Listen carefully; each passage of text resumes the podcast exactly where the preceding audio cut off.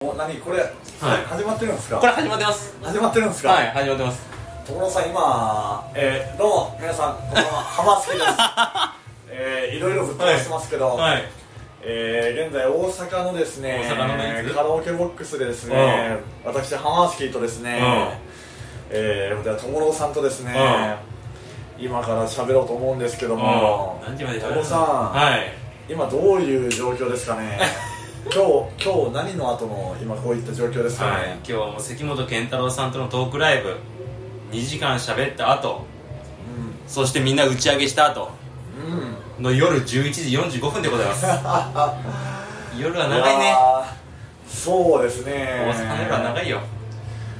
いやーどうでした関本健太郎さん生関本健太郎友郎さん真横で喋ってましたよね友郎さんの隣にいましたねめっちゃ隣にいましたよもうどうでしたいやもうあ関本さんやっていう感 じもうめっちゃ緊張しかないよね最初もう、あのーボケたいとか言ったけどそんなの全部飛んだ今日ね私浜月一観客として楽しませてもらいましたけど、はいあのー、まあ普通にいつもの友郎くんでしたけどね本当ですめちゃめちゃ普通に喋っとったけどあのー、ね今日は友野君とジャルダンさん、トマトさん、うん千年さんとの天然さんねはい、はいその 4, 4人とゲストに関本健太郎さんという形でやってましたけど、はい友野君は素やったかなって素でしたかね関本さんもまあまあビビビってたと思いますよどうしたかねああのりがたいないや俺はもう千年さんがすごいんですよ俺の一人で力では関本さん喋れなかったんで、まあ、もちろん千年さんのおかげででもまあ私はこの野球しか見てこなかったんでねはいそれにしてもって感じーいやーイベント自体はねそのそう今日はオーディエンスとして楽しませてもらいますけど、普通に楽しかったですよ やっぱり関本さんのその嬉しいなトークスキル自体はねもうやっぱりその本そ当のものがねすごかったですやっぱり関西でずっとねその朝のニュース番組から、まはいあ、野球観で阪神の解説から本当もっといろんなところで活躍されてる方なので、ねもう喋りなんてもう慣れたもんだといった感じですけどねね本当ね1聞いたらマジ本当10回はい言えるちゃいんやでもと本当に、は結構グイグイ質問いっても全部結構丁寧に答えてくださったもんいね知る通りですいやもう本当にバッティング技術とかで言ってもあのあ素人やけこのぐらいで終わらせとこうとかないんですよ、全部ちゃんと丁寧に、うんバットの構造はこうだからとか、全部説明してくれていや嬉しかったですね俺は本当にマジマジのマジの顔でやってた本当喋ってたんででまあ私もねその、まあ、今回タイガースキャストというですね、うんそのポッドキャストの番組のはいイベントということで、はい杉本さんに来てもらいましたけど、はいあのまあ会場に来てみるとその、ね、実際、はい今までリスナーとして聞いてくださってた方うんうんが実現地にねうん今回の会場の方まで足を運んでくださっててしてましてうんでも、まあ、あの今日のイベントの後半では質問コーナーもやってましたあけりどましたねリスやっぱタイガースキャスト自体が、うんまあ、やっぱりちょっと深く踏み込んだというか。あまあ、やっぱり阪神好きだっていう人の集まりっていうのは結構濃い話してるなと思うんですけど、へーやっぱりそういった番組のリスナーだからなのか、はいその今日来てくれたリスナーさんの質問も結 構切り込んだというか切り込んでますねあのねは本当にもうななんだろうなライライトな質問じゃないいないですねなないのありきたりなやつじゃないそうそうそう一個もなかったですねっていうのもあって、はいほんでそこに対して関本さんが結構ちゃんとはい真摯に答えてくれるっていうのいがあやったの本で、当い、嬉しかったわ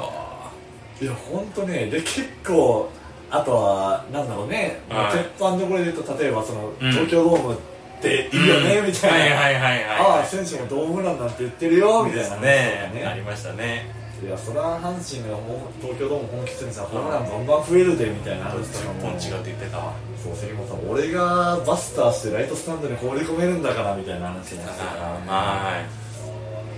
いやーでも本当に何だろう結構な、はいそのやっぱり普段のはい野球解説の中で出てこないような話も聞けたっていうのはね聞きました俺そこでしたからねやっぱここの番組のさもうそれがそれなんで忖度なしでいけるそれをうんだから例えばその、今回リスナーさんが事前にねはいあの質問募集してましたよと、うんっっていう中で、はいなんかそれをどんどん聞いていくんだけど、そこにトモロ君がもう一個ふ二つ一個二個ぐらい突っ込んでいくかありがらとうございますそれでより引き出してた感じはあったからね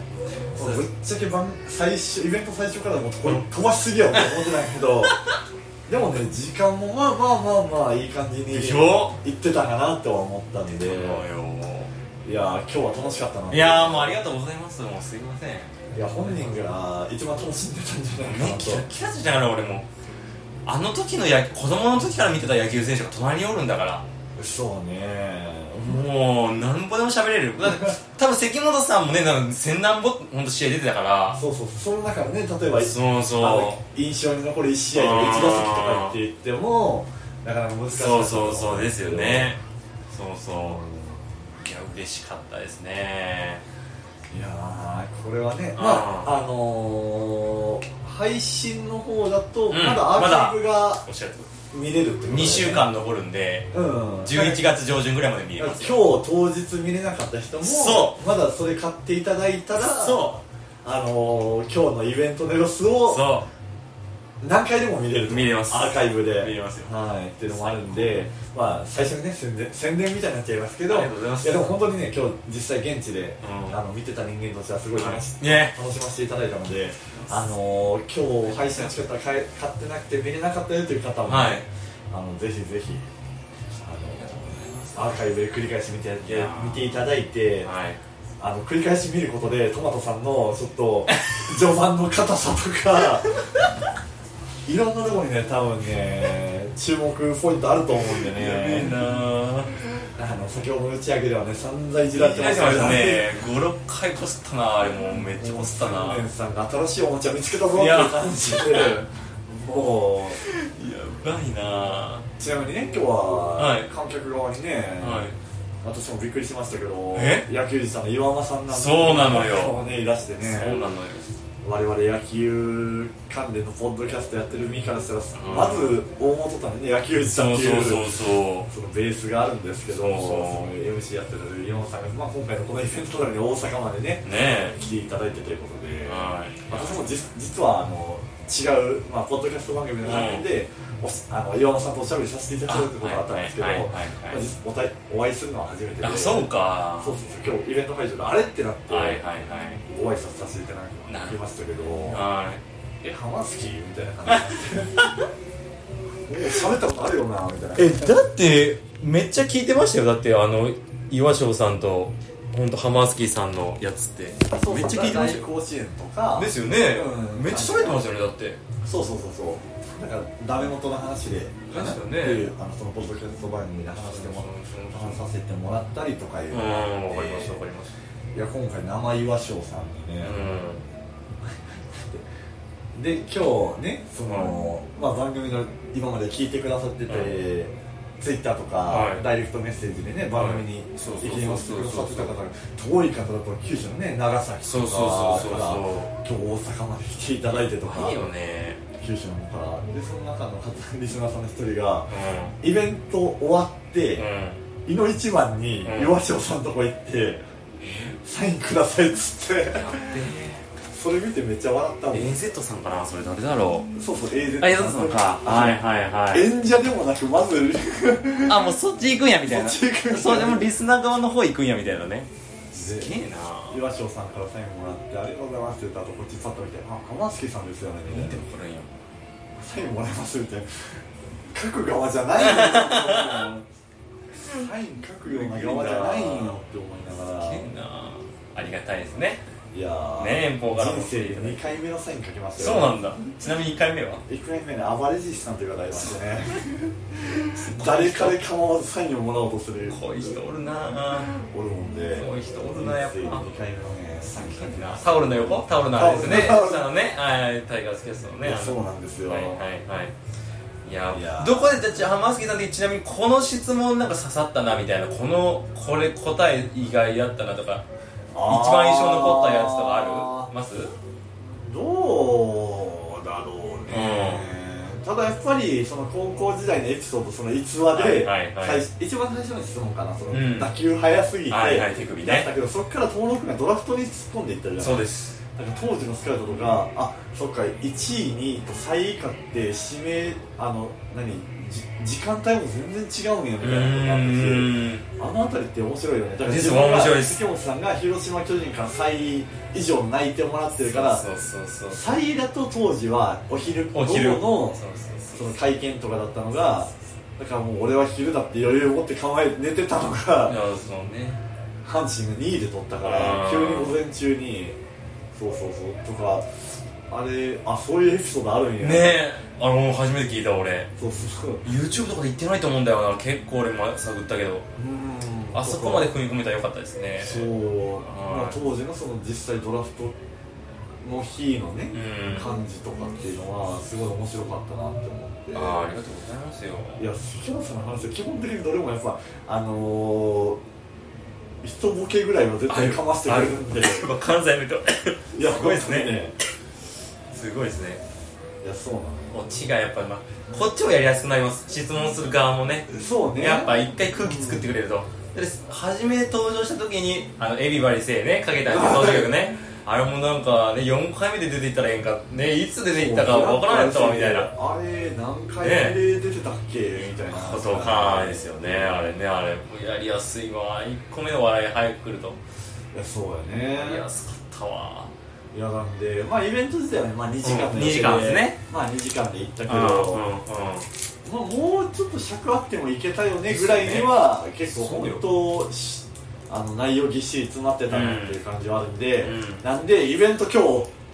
当日見えなかったことはそうはいアーカイブを見ろとそうですねいや本本当当にね面白かったんでいやありがとうございますいや本当にね現役あのー元プロ野球選手の、うんまあ、今そうやって YouTube とかいろいろやられてる方多いんですけど、うんうんまあこういうのってやっぱりその基本的なそのアーカイブも期間が限定されてますし残らないから、うん結構がっつり話してくれてる部分は絶対あると思うんです、うん YouTube っていう絶対動画として残る形よりも、うん一時的なものリアル配信ならではのう、んもうぶっちゃけトークみたいなのは絶対あったんで、ですよねうんいやこれはねぜひともねいや見ていただきたいなというのがありねがとうございますありますねありがとういございやますもう本当今日のイベントはすごい良かったんじゃないいですやか、ーらそして嬉しいですねまあ、イベントが7時開始9時終わりでして、いまあ、そこからね丁寧、にあのー まあ飲み会ね出演者様の皆様と、はいはいまあ、実際タイガースキャストの他の面々、まあ、うん私浜月も含めて、まあ、うん岩間さんもですね、うんその来ていただいた岩間さんも含めて、はいまあ、ちょっと打ち上げしようかということでうん今行って、はいまあ、そちら終わりまして、うん皆さん解散となった流れで、うんうんえー私浜月ですね、もうお家に帰れないんですよ ね終電がござ枯いませれないんですそうなんですあの浜月ちゃんねはい自分の住んでる県までは帰れるんですけど ね家まで帰れないんですよっていう話をしたらですねえー、友野君がちょっとお付き合いいただけるということでしゃぶり足らんからね俺はもうまだあんだけ喋っとった けどな今日4人出演しとったけど、はい6 6え7対1対1対1ぐらい だったよ711ぐらいの割合だったと思うんですけど やってましたいやいやでもねそれでちょうどいい尺でしたからねあれぐらいグイグイいくっていうのはねでしょすごい大事やなと思いますこうマジで2個3個ね踏み込まんとやっぱいや他と差別化できんなと思っいてやないよもう人生これから先で杉本健太郎と隣の席であの野球の話をするっていうことは多分ないすごいもうないよ5 0ンチの距離で話しましたからね見つめ合って結俺ありが構あれね近かっみんたなです寄ってたよとうございましうたん楽しかった楽しかった野球が好きやからね根本的にそうだね、本当もう関本さんももちろん好きやけどいやっていうぐらいすごいまあは喋いり足りないっていうもんで、はいまあもうちょっとね、はいあの朝までまあちょっとね、はいまだ時間あるっつうもん でそんな私にね、はい付き合お付き合いいただけることはね今ね、はいまあ、友野君の、うん今日宿泊のうんホテルからですね、まあ、ちょっと歩いたぐらいなので今こここね、カラオケボックスでごカざいまラオケボしックてスですねビッグエコーですか俺はビッグエコーですね、はいビッグエコーさんビッグエコーさんの方でですね、はいちょっと何点か分からんけどはい、あのーまあただ喋るのもね、はいなんだということでね、はいまあ、今日のこの楽しさっていうのもリアル、うんもうこれが冷めやらぬうちにということで、はい、いやーありあがとうございますものー収録回してるだけで試合でございます よお前らこの前も4時間喋ってたよっていう話ではあるんですけど、ねうあの収録もマジで3時間30分俺喋った気に全然なっててないのないのよあ俺マジで1時間半ぐらいの本当まあ長くて2時間ぐらい長くて2時間ですねみたいなあーみたいな感じであだけどここまで行くんやみたいなねちょっと怖かったですね自分があの時はマジで2 2時時間か4時間かはいって思いながらで今日もそのねはい会場行って、うんまあ、そのタイガースキャストのうんリスナーさんが現地に実際足運んでくれましたよって言って、うんうんまあいろんな会話の流れで、うんまあその実際タイガースキャストに出演されてるうんメンバーの方とか絡めて喋ってて、うんうんあーまあ浜好きですみたいななるほど名乗ることがあったんなでるすほけどどはいはいあ浜好きさんですからこの前の小室さんと喋ってたの4時間のやつ聞いたんですけどありがてえなみたいな話をありがされたとうございんでますすけど4時間聞いてる人がおるんやっていうのをねいやー4時間って結構よしかも1日の6分の6 1です1日の6分の1ああその人の1日の6分の1をもう俺の声で大丈夫かねあーちょっと申し訳ないなと思いながらそれ聞いた瞬間に突っ込みましたもんねいやみんなもんに4時間使うなと ありがとうございますとねえ本当ありがとうございますって感じですよもうねまああの時はまあまあ盛り上がってましたからね結局ドラフトの話いねやそうねしたいしたいみたいな感じでほんで今日がイベントがねそうそうそうえー1月の21日ですかそうですね10月21日ですね21って5日後ですよ5日後いやかー来ますねどうねあれからの、まあ、状況の変化としては去年って、うん2022年は、はい結構あのー早い球団でソフトバンクのイヒネイツアーありました生まれ君が、うもう本当10月入るぐらいのタイミングとかで,、うんでそれから各球団が結構続々ともう公言をするっていう,、んいう年でしたけどですねまあ、今年はその前回のトムロー君の集会収録の時以降で大きな動きはやっぱ広島の、広島さんねえー、常広常広投手君はいですよね、うんが、えー、公言が出ました出ましたうんけど今年はどうやらもう公言はそこにとどまりそ出うんかなどと思いませんやっぱ各球団終わりかな報道はね、うんそのスカウトが大々に注目してみたいなのが出ますけど、うんうんまあ、公言自体はないし、うん岡田監督に至っては、うんまあ、公言っていうものをそもそも制度的にできなくしてしまった方がいいんじゃないかと。なんとね楽しみがねうんっ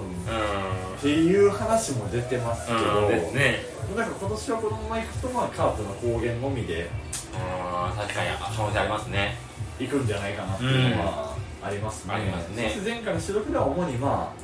注目選手の話を中心にそうそうそうしそうてそうまあ阪神とベイスターズそれぞれまあこういった感じになるんじゃないかっていう話をね、しまししたがましたねいやー5日後にねいや楽しみやなまた午後で切り上げよう会社仕事そんなことができるのか 君の会社はそれができるのかそれもう俺も野球好きはもう知れ渡っててはいもう帰れみたいな風気になってるんですよドラフトの時は去年は去年も見ました 毎年見てますね午後なんかちょっと早めに帰らせてもらってできるかなはいだから浅野さんあー外れたかみたいになってましたけど、うんうんうん結局ね森下さんが入ってうんまあ当たりって言ってもいいんじゃないですかもう1年目ですけどまだいや僕はもう今年の優勝にしっかり貢献したなとめっちゃ貢献してますしクライマックスでも打ちましたわいいホームラン打ったね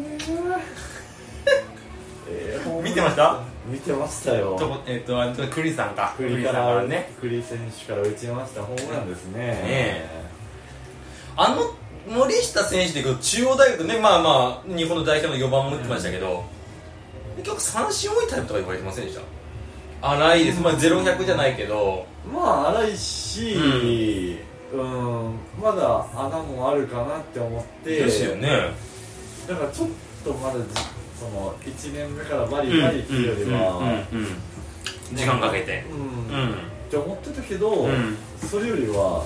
自分の思い描いてたよりは、うん全然1年目から1軍に適応してたしましたねあのちゃんと自分のスイングをするっていうことにうん徹底してたなっていう、わかります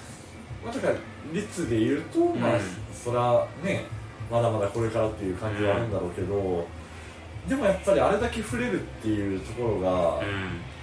うんまあ、ルーキーらしからぬところもあったし、そうはいまあ、実際それでねあのスイングをずっとね続けられたからこそ、うんまあ結果も出たのかなっていうのもあるし、うん確かにねいやそらねまあそらあんまりその打順の、うんを全体を動かしたくないっていうのもあったんだろうけど、うん普通に3番打ってたりっていう感じやったんで、うんクリーンナップをねそうですね打ってた し、う想像できなかったですここまで私もん、そうね、はいまあまあライトのね、まあ、もちろんもう長距離砲としてね、まあ、獲得したのはまあそうだと思うんですけど、まあ、スイングで見てもやっぱどうしてもなんかアッパー気味でうんうんうんでどうしてもまあ長打狙いの子やなと、まあ、三振多くて、まあ、で比較するのもあれやけど、まあ、エゴイスさんよりちょっとまあ打率残ればええかなぐらいで思ってましたけどうん、うんまあ、蓋開けてみればですよもうそうね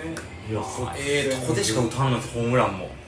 いやそうやね大抵なんか同点ツーランとか本当勝ち越しホームランとか CS でもそうですけど先制ホームランとか重要な場面でしか本当打たないんでっていうのは本当にパッション本当うんういやん気持ちいい本当そう心技体の芯がねめちゃめちゃあると思いますね怪我しないっていうのはいいわ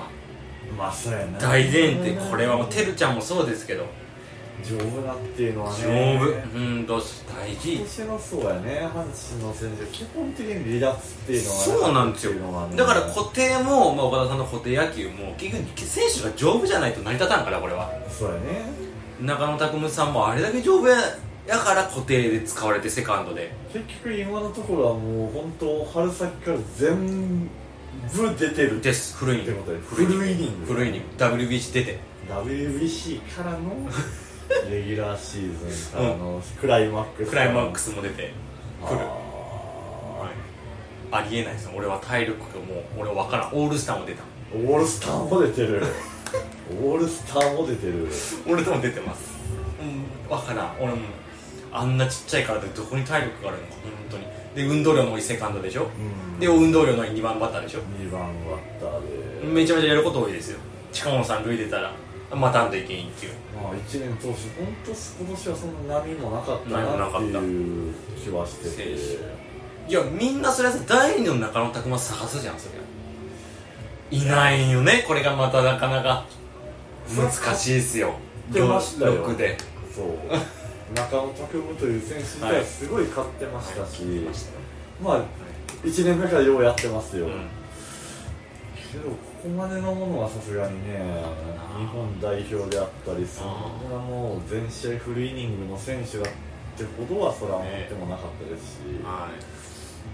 い野手は仲良いや言うてましたもん岡田監督もいやまあ何ら仮にね、今日もイベントの中でお話上がりましたけど、MVP の話はありましたけど、まあ、これ中野高めだと言われても、まあ、全然納得はね全然納得いく話ですし、納得納ま得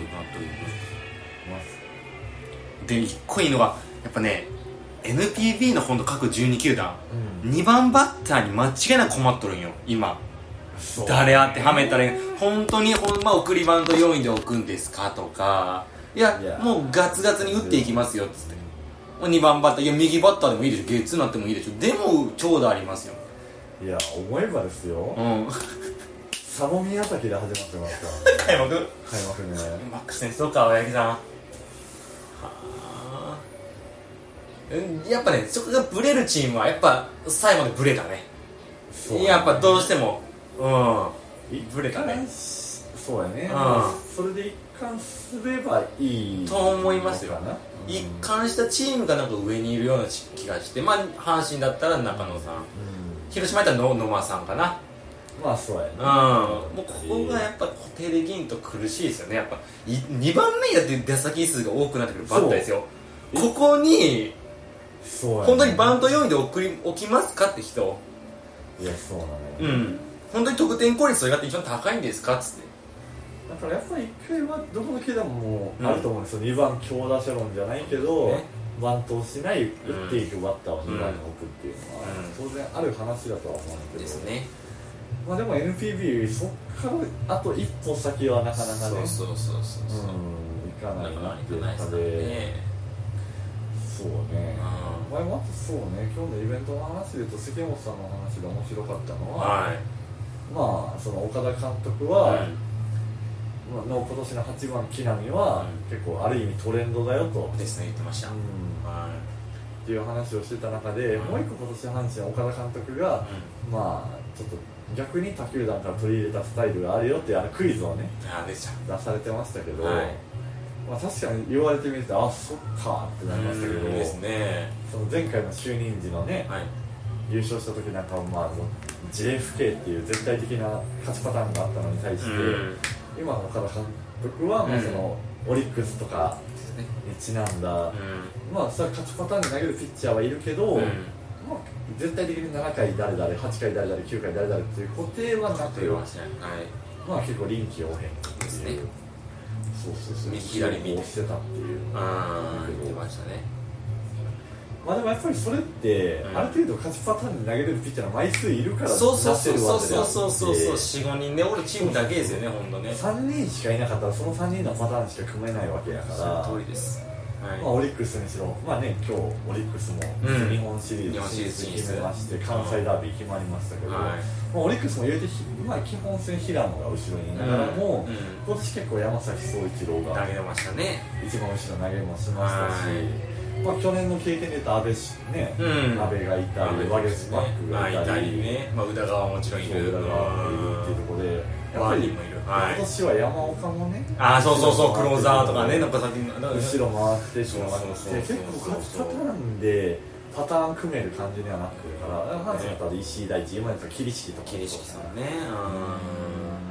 っていうところうんでいやほんとねいや面白かったあんな大ベテランの監督がも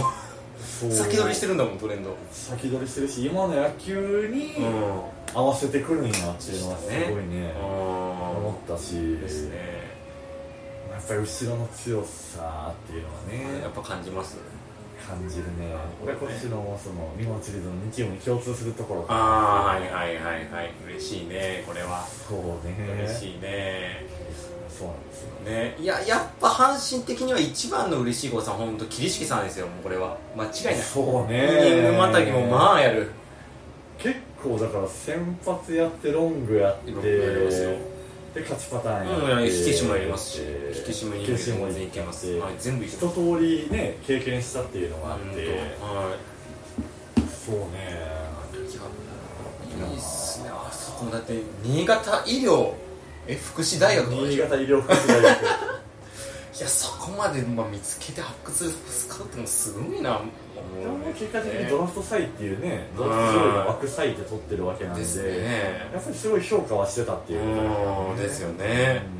すごいわで石井大地さんも結構独立リーガーなんですよドラフト7位かなあ8位かあの時はファイティングドッグスファイティングドッグスドラフト8位なんですねあすごいよで湯浅さんもあれもドラフト下位やからね独立からもっと言えば彼は富山やね富山ですねうんはい富山サンダーバーズサンダーバーズはいそういやって考えるとな本当す阪ごい神はでもそうねあんまり順位関係なくいや本当ものになってる子は本当ものになってるなっていうのは鳴尾浜の土食わしてたんですよすごいのよあるんですけどはでも本当投手の育成はある程度もう自信持ってやってる感じはねあるんやなああるんじゃないかなっていうのはね本当本当嫌味に聞こえるでしょうけど、んこれが当たり前でしょみたいになってるんですよそうね阪神的にはあもう全然あ23年後出てくるでしょみたいないや本当にね、結局だからゴンベツ君にしてもらうけど、やっぱそのサイクルのスピードがちょっと速いもんないで、ですねね、だからまあ及川君とかもそうだけど、あの子も出始め早いから、うなんかファンの中のハードルも多分高くなってるし、うんまあ当然西純にいやーなんだろうねはいはいはないんだったら森木君ももう出てこうへんかなみたいな感じで多分言われてるけどあいやまだ高卒2年目3年目ですけーどみでたいすなねそうそうそうそううん若いの取ってるんだよなっていやいうのあはあねそうそうゆっくりやっぱ育てる土壌があるんでしょうね結局ううんん、いいいい体作りしていいよあっていうところでうんまあ今日イベンそうトでそうそうちょっとドラフトの話もちらっと出ましたけど出ましたねなんか関本さんはまあ下にもいっぱいいるっていうのも多分あって、うんうんうんまあまあ比較的今の一軍にプラスアルファで投げれる、まあ、どっちかというとまあ前より後ろかなってそういうそうそう言ってましたまあね今年みたいに岩佐君がねうふっと抜けた時に、うん今年はまあ岩崎選手がんうんすごいそこをきちっと埋めましたけど、うんあれはまらんかったら、まあ、結構後ろもね、うんしんどいかなって思う部分もあったし、うんで比較的その桐敷、う岩佐だ、う岩崎、うん左の充実ぶりに対して、うんまあ、右の新しい元と後ろで投げれる顔ぶれがいてもいいんじゃないかただその別に中継ぎで最初から取取ったらいいじゃなくて、うまあ、ん右のピッチャーで中継ぎもできたらいいなぐらいのピッチャーを、まあ、ドラフト1位で取ったらいいんじゃないかっていう話をしてましたけど、うんですねまあそこまあどうまあ右ピッチャーでまあ上位でいくとね中央大学西舘あー結城さそうねんとかそうあー中大学の石立君常か青学の常広君が、さんまあかまあ、特にあの2人に関しては、すごいそのマックスっていうか指にかかった時の、うまあ、9位で言うと、うんなんてショートイニングに限らせて言えば確かに後ろで特に僕は常広投手は、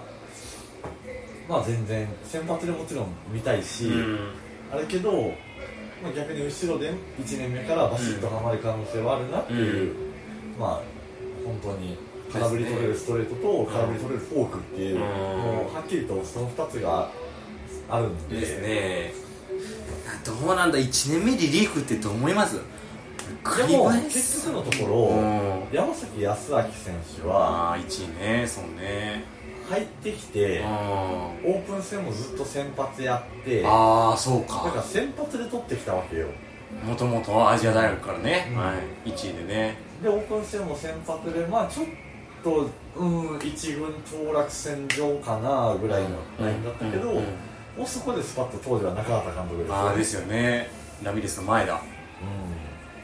うんもうじゃあクローザーだってなってきれいよな、俺、その決断ができんの、うん今考えると、なかなかなかなかっていうかめちゃめちゃ思い切ったなとは思うですよね、え、それやっぱでも、ちょっと失礼になるけど、うんベイスターズが弱いからできたんじゃないの、いやもちろんもちろんだからもともとのそのクローザーねだから前年、えー寺からいやえっ、と誰三上ですね三上が最後の、そう三上がルーキーイヤーで24セーブ上げてああ、そうか、でそのオフに、はいのドラフトで山崎が入団しますでもその前年のドラフトで取った三上が1年まあ1年間通してクローザーある程度目処立ちましうた、ん、うけどそこに山崎クローザー入れますうん三上セットアッパーですってしたからまあん、思い切ったよなすごいな、1年目に任せられんわ、普通は。 2年連続ルーキーにね抑えてねいう形になったわけやから、まあただそれはさっき友達が言ったようにうんもともとちゃんとさ抑えが固定されてて強いチームやったら多分そうはなってなかったから、ね、できんですよね、なかなかやりにくまいあ、です当よね時のチーム事情がもちろん絡絡んでたけど、まあでもよう先発あかんなじゃあ抑えやってすごいわ中畑さんがすごいわで実際1年目から結果残っちゃったわけで残りましたねあのみんなで打てなかったです最初の話題通信もあれねいやーっていうことがあるからまあだからうん入って最初はとりあえず先発をやらせやらせるわけてじゃないうんその中でチーム事情手っ取り早く例えば一軍で出番与えるならば、うんまあ中継ぎかなみたいな、なるほどまあ何年か経ねってからせ先発ねそれこそやればいいじゃんとかもあるし、うん、常広投手は特にそのパターンが見えるなっていうなるほど、ねうん、どこの球団入ってもかなこれはうんだと思うしあー仮にじゃあ阪神が行きました、い常広君まあ広島公言してますが、まあ、強豪になって取りましたと、まあ正直じゃあ来年もじゃあぜ絶対的クローザーであシーズン頭から、う岩崎投手で行くかって言われたら僕はちょっとまだそうなんよな分からん仮なにじゃあ開幕の段階で岩佐投手が万全だったら、うんもう1回、八まあ、7回、8回岩崎、9回岩佐っていう形に戻すかもしれんし、そうそうそうそうそう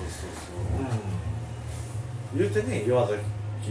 投手もこれからまあベテランって言われる域に差し掛かってくるピッチャーではあるんで、そうそうそううんもう向こう何年もクローザーとして見るピッチャーかどうかって言われたら、そうまそうねあ、なんとも言えないところはあって。いや阪神は本当黒沢問題やっぱあると思いますよ岩,、ね、岩崎さんも本当何年からかかかるかわから、うんうん、何年まで活躍できるかわからん岩佐君も、ね、怪我がち、そうそうそうってなってくると、うん、で選抜したいって言ってるんで、うんまあ、外国人もねなかなか、まあ、ピッチャー取るうまいですよ正直うねまいし、うんただクローザーなの緊張感なんか違うじゃないやし、は阪い神が比較的近年は、うんその外国人リリーフも主にセットアッパーを取ってるから、んあんまり抑えのピッチャー取っをてないですメンあのドリスかドリドリスス以以来来マテオとかねはマテオドリス以来になるのかないないそうそうそピアーズジョンソンにしろまあ、はいスアレスかスアレスは、はまああったけど、うんうんそうですね本どっちかというと7回8回投げるところに外国人投手当を入れて、うんうんまあ、9回は日本人で行きたいんじゃないかなというところで、うん、そうね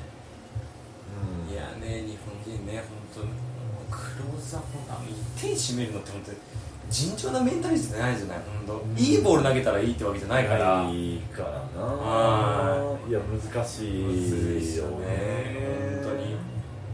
結局ねヤクルトもまあ田口が行って先発やってたけどねもうリリーフ転向してみたいなうんねえ、まあ、先発がもともとあってそれでリリーフ、まあ、クローザーやらせるパターンがいいんでしょうねまあうんうんまあ、栗林もともと先発だったじゃないですかトヨタの時からそうそうそうねえそこからクローザー行ってオーバース結構そういった経験積んだピッチャーが、まあそのオリックスの平野も吉久もうんもともとプロ入ってきてから先先発だっ発たでしし、たもんねはうい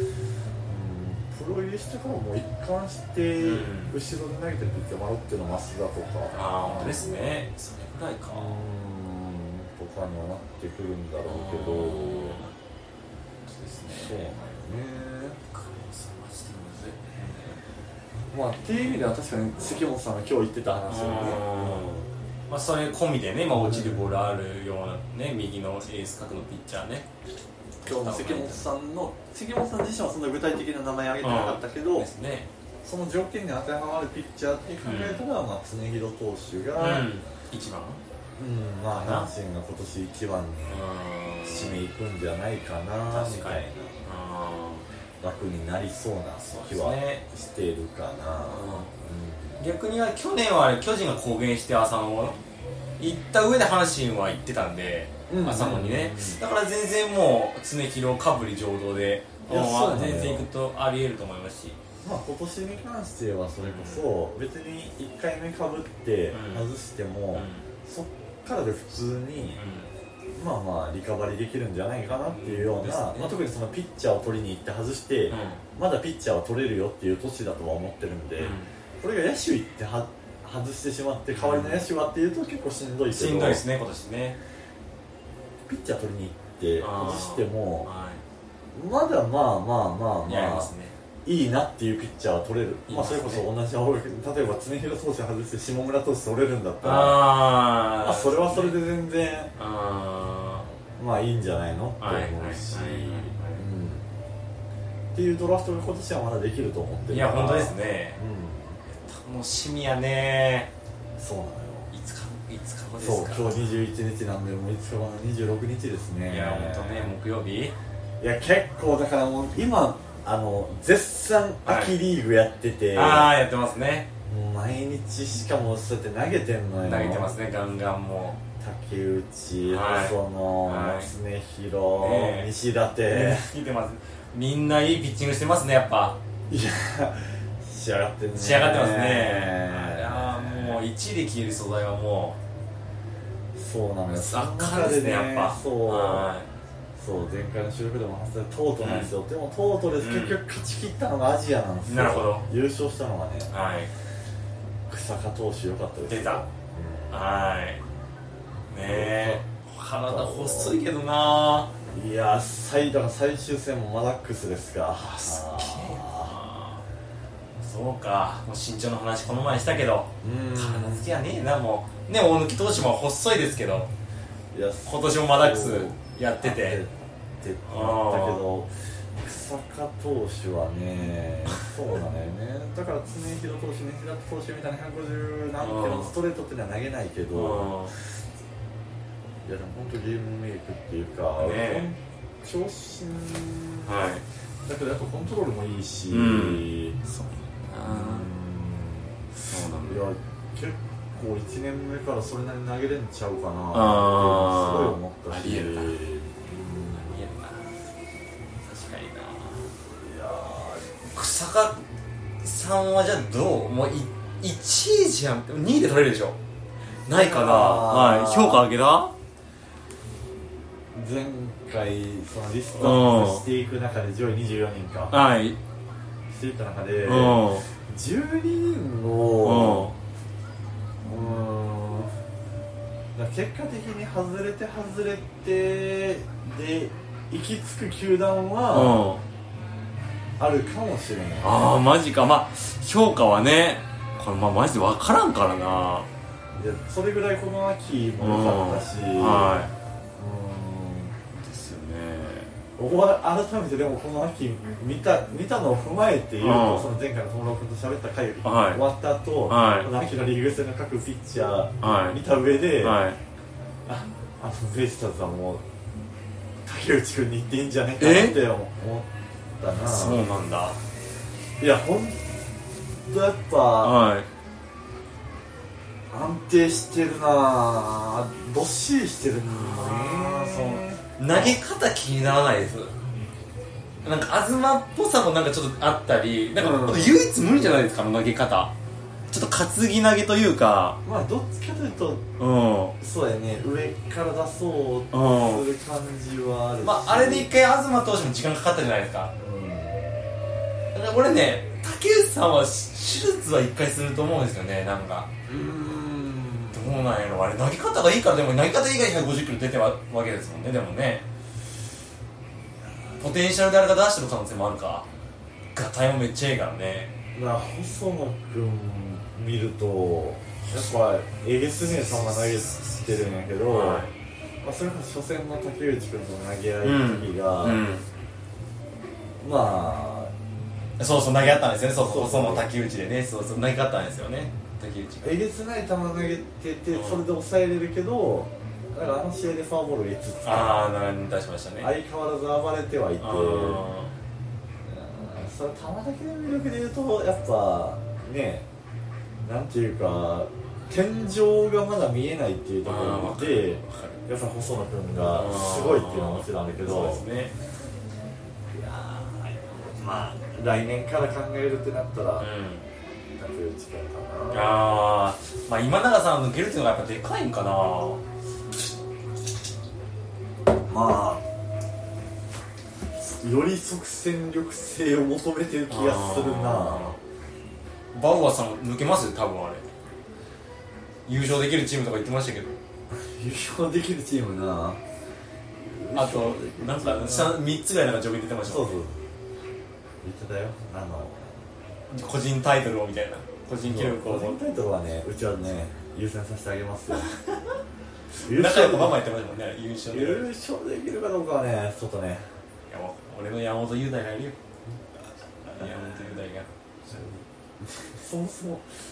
どうなんだろうね NPB NPB いやそうそうそうそこそこそこうんメジャーもね込みで考える可能性ある MLB もへ嫌なのかな、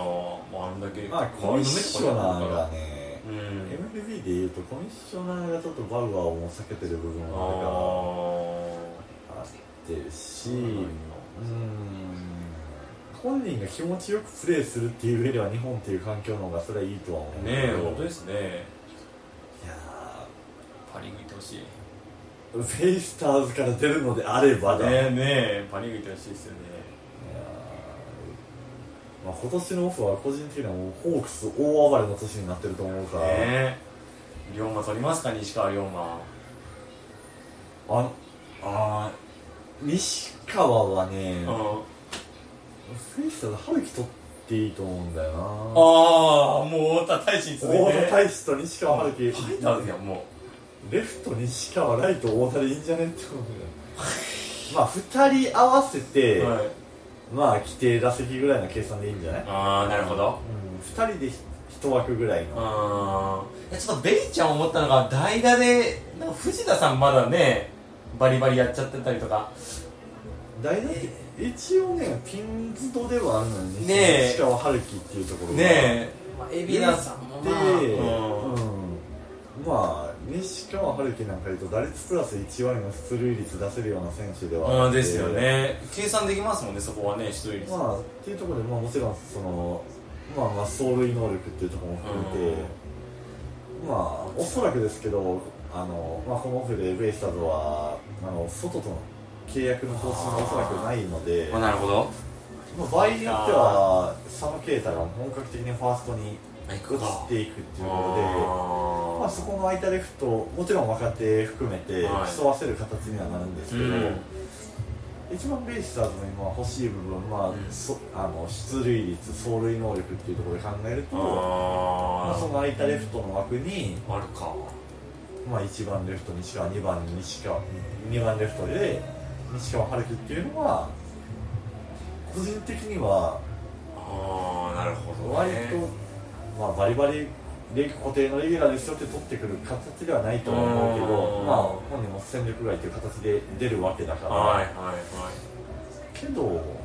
割とベイスターズの欲しいもの要素を持はい持っっててるますね走るれるで離すしたっていうところで、うんあの頭越されてもその肩の力っていうあのあをそんなにね肩をそこまで気にしなくていいっていうのをそのね広い球場をホうんームにしてる球団と違って、ですねハマスタだとまあまあベイスターズファンは佐野の守備に見慣れてるっていうのもあって まあ西川の守備もいけるだろうになるからうんこの夫まず取ってほしい選手の一人として西川あ春樹の方をなるほどちょっと思うあおなもろいなあ関西はでも関西ですね出身的にはね確か智弁ですしそうそうそうです自よ分のね方がやっぱり自分ですよねそうそうそうそうそうそうもちろん西川龍馬もいい選手ではあるねえ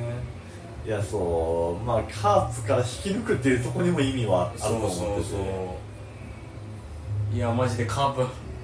どうなんやろうな西川龍馬はでも外野のもう一枠で考えてたからねずっとカープ的にはもそれはまあ基本戦は今は秋山西川ぐらいの2枠はで野間だったりう末金だったりですよね秋山いいだよねあると思うからあるなそうやね今年の FA, FA ねうんまあ中田翔だっああたりねまあ山川穂高あー一応あれは FA っになるのかなていう形に多分特例かなんかでなんかねうん認めるみたいな言ってましたよねうん、あるまあベイスターズの選手って石田健太戸柱、うんうん石田戸柱柴田かな、うんうん石田戸柱柴田あそうかまあまあ実際移籍の青年考えたら石田戸柱あたりが、うんまあ、2人ともねちょっと C ランクっていうとこあろあにただかいうところも含めてうんそれは宣言したら手は上がるかなありますねうんはしてるんですけどまあ、ね戸柱もまあなあええキャッチャーやけどねね阪神の何がいいって若いから別に FA 権持ってる選手いねえじゃえんそうなんあんですよやっと来年大山ぐらいかな多分あああやっと大山ぐらいなんで FA までまだ全然やろ全然余裕ですねうんで金で引き止めるような感じも全然できるんでああうん金で目くらんでっていうのもまずないと思うんでそれそれは強いよなって思うな大抵今 FA で出ていくのって本当はあの出場機会求めてとかじゃないですか、そうやねね、もっと強いいチームでやりたいとかとか強くてもうしもう出番があるパターンばっかりなんで例えばお大山さんがうん上で取ったとってね、うん、でもそこら辺俺マジで心配しないっていうのはやっぱ阪神は強いですうんいいよよねねそういう心配がないもんねマジでこのオフ誰か出ていくかもしれないっていうのはだからてるちゃんがメジャー行くかどうかですよあとはねポスティングでだからあーまあ3年後ぐらいになると思うんですけどどうかなうんいやそうなんだよだねからそれぐらい本今年は結構そうやって、まあ、今永のポスティングバウアーの移籍問題、まあ、石が戸柱 FA 当もうあえーめっちゃ抜ける可能性あるんですねじゃあもうで、まあ、外も対談でエスコバーもちょっと去就は不明っていう感じになってくるとえーアンバギーでもこれのアンバギーがアンバギーは残んないアンバギーえとガゼルマンとわかんはないの多分もう髪が長いガゼルマン切るかな切る結のか構具体的に外国人新しい子が名前が出てきてたりはするけどまあ外野手かなああそうなんですねの長距離砲っていうのが結構もうこの選手っていうのは名名前は出てきてたりはするけどでするんです、まあ、例えばはいフランシス・レイエスっていう、はい出ますねまあ、ソフトバンクの調査してるのかな、はいはいはいとかいうとまあ多分来年も頭の部分で多分オースティンを計算に入れてないっていうのを踏まえてなんですけど、うーんそこやねほんとベイちゃんはねもあって、うん、まあ新外国人は結構総入れ替えにだから来年下手したら本当にチームうんガラッと変わる年になるかなっていうのがあってマジうん、もう結構一新するんじゃないかあね。ショートはどうしますのでもね、林最終盤上がってきてからの林君は、結構打つ方も守る方もうんいいもん見せたんで、ねえ松田でフェンチ打ってましたよライト打ってたし、うんあのね、この前の9月の17日か、うんあのお互い一緒の日に、はいはいはいはいはいあのはい時確かマルチか猛打賞か打打ってたかってたし、あ守備もね、最後の方はね、まだちょっとショートの動きに慣れてない部分はあるけど。ーうんうん、でもね、クライマックスでもいい守備は出てたんで、出てましたねあれねなんか来年シ、ショートで普通に使えそうな目処は立っ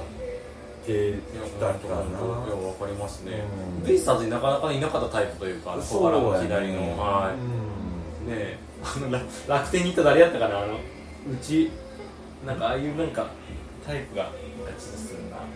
誰だ、う誰やろうち内田じゃないちょっと内村内村やったかなあれ楽天から来たんでしたっけあれあ楽天から来たよ楽天から来たんだあれはあーそう、それこそ藤田とのトレードやったからあーそうでしたっけあーうんそうかそうかねあんまいなかったねタイプなんで本当林くんはちょっと俺駒澤でしたっけ駒澤ですよねそう、だから、いいっすよね年代で言うと多分森と同年代なのかなああーそうなんですねだから、うん、森君のうん起爆剤にもなったらいいなって思うし、うまんああとはうまいことその、ねまあ、ヤマトがちょっともうショートで考えると年齢がなくなってきたかなっていうのはあるえー、いけやど、まあどれかなまあ、あとはバトルブロックかな、うん京田先京田先生京田先生ちょっとこものう選手ねまだ老け込むには早いかな早いですねね京田先生はどバッティングはねどうしてもやっぱ課題になってくると思うんですけどうん、うん、 1年間え2割5分届きましたいやいや2割2分ぐらいかな2ぐらいよねやっぱねそうなるよいやだからまあまあ大和強打でお茶に濁しつつ来年は今のままいったら基本は林くんがメインにななんかなりそうねいや本当森切斗いや本当森ケイト俺育てた星大好きですけどねあそのうして肩ほしいじゃなくて、うんなんかずっと結局は怪我なわけ怪我ですねまあ確かにそのイメージありますよだからその阪神の選手じゃないけど、うんやっぱまずは試合に出れるっほんとねていうところからじゃないと話にならんっていうのがあるんでうんね身体能力高そうな感じですけどねバネとか見るとねっていうのがあって結局今年まあ1年間は固定はしなかっできなかったよっていうのを含めてまあドラフトでもう1本まあもう1人競争相手に加えるかどうかっていうのはまあなくもないよねあっていう全然ドラフトでもう1人ショートそれこそ森林と同年代ーをはいぶち込むっていう。うん相葉君とかも相葉津田ああそうやねうが津田ぐらい行くまあ辻元はいはいりんりんたろ凛太郎はいはいあるんかなそうなんやって思いながらまあもう取らんでええやんっていうぐらいううんうんの感じで今年はしてほしかったんやけどねうんショートええやろっていうぐらいだからそういう意味ではまあキャッチャーとかはまあまあ当面はいいかなとはなったから、うんですね大丈夫夫ですもんねもう松尾そう、君ねだからそれぐらいもう今年のドラフト取れるでしょ今年はもうなんかいそれかもう今年一層スルーして、うん来年宗山っていうね出た線もあるわけだからうん上賞はい来年はね本当野手ドラフトになる現状でもドラ1ドラ1で行きたいなっていう選手がまあ少なくとも34人はいるわけうんで、うんうんうん今のうちから手つかつかちゃおうかっていうのを考えると、はいだから今年そこの補強ポイント、まあうん来年目玉その野手になるであろうところはショートと外野はもうすでにもうドライチって言えるような選手がもういるんで、うだかんら今年あえてそこをそんなに上位でいかずに、うんまあ来年そこ狙いますよっていううんなるほどねっていうああ特にベイスターズ外野も若干欲しいところがあって、ね結構ベイちゃんおったけどなおっ上田と梶原最終楠的本にアンバギーっていうところに察しようよっていう結局誰もいなくなってアンバギーが上がってくるっていうところですから、いやベイちゃんめっちゃおったけどな俺梶原とか大好きやったけどな俺楠本だから結局そこも怪我とかねえ怪我ね出ちゃいましたねいやほんま頑丈な選手っていうのは大事やないや本佐野も来年の頭いるかどうかって言ったらちょっ当。とああ有効骨ねあれ有効骨右投げ左打ちの有効骨はね結構あれっていうんでそう梶原君なんか期待はしてまあまあ梶原君はもうこの秋試合動いてるし、うんまあ、ジュストでもまあギータとまたうん今年も行くよっていうのが出たんで、うんまあ来年期待する枠ではあるかなと思うけど、ですエねイビーナ君もね、ねまあ、このフェニックスではサードにあもう一回挑戦してたりそうはなんうや、やんるしかないかそうですよってうねいやよいや俺はでもダントツでやっぱベイザーズ嫌でしたけどなんかキャッチャー本当と牧ここ、もうでベイスターズはもう何が楽かって言ったらキャッチャー崩せば本当楽でずっとうん戸柱さん、うんはい伊藤さんあの結局もうここから盗塁で仕掛けて、あもうこのピッチャーごと崩しますよこの2人 KO したらもうめちゃめちゃ点数入ったし、うん楽やったんですけどこれが本当ね雄大ちゃんに変わってからですよまあ盗塁でまず抑止力ねこれ肩が強いから、でまあフレーミングまあ拾うねなんか指標的な坂本誠一郎の1個下やったんですけど、うんワンツーでこの2人が私見る限りもうこの NPB まあセ・リーグかなセ・リーグはもうワンツーでこの守備力がもう全然レベルが違うこの2人はまあまあまあうん投手への思いやり本当もう思いもうキャッチャーは思いやりって俺よく言うけどまさしくもう雄大ちゃんはもうそれね素晴らしい選手ですねもうまあ、比較的ね、まだ若いっていうのもあるし、いや本当まあ、バッティングもいいよ打つ方がバッティングもいそいう思ったよりは良くなってくいれた伸びてますよところではまあ、普通にね、もう全然スタメンでいうん見れる感じだったし、いや、1年間、松尾君が下で出れてよかったいやほんとほんとうん、俺ねいろんなものがうん本見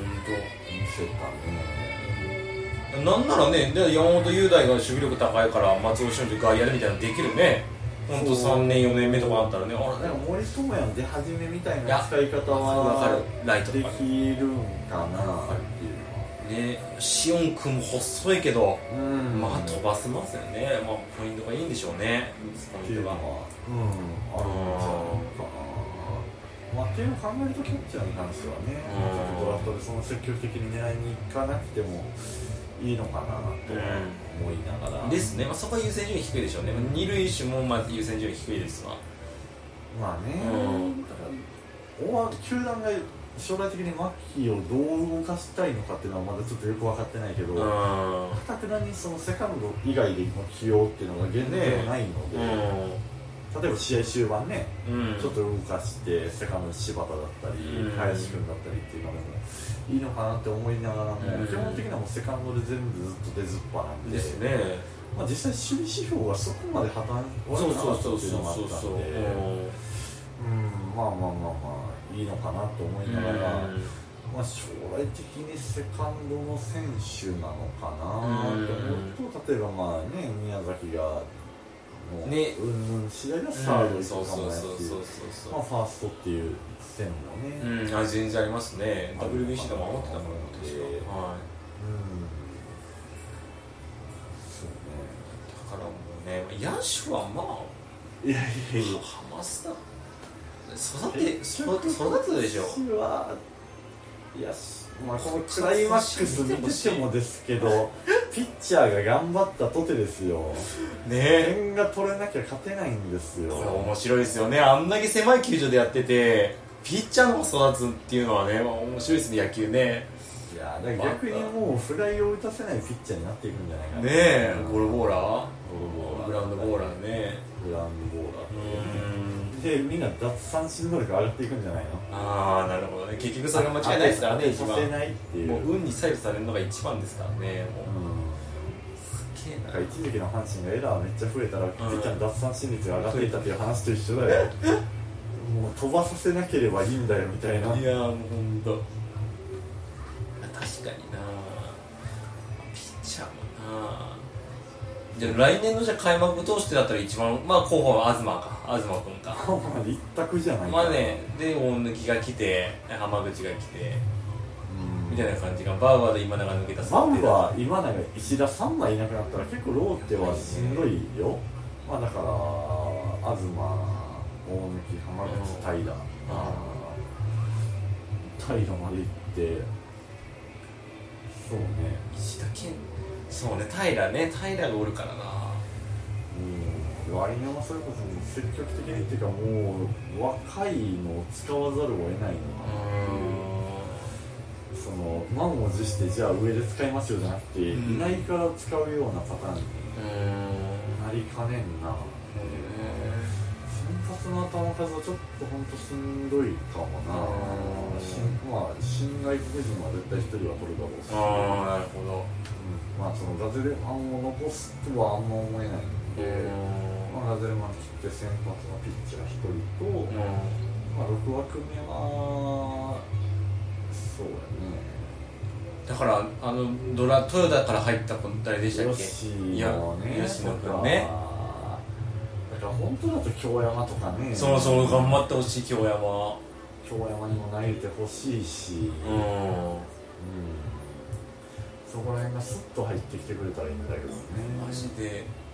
今え防御率例えばランク10とかやったらほぼ大卒なのかね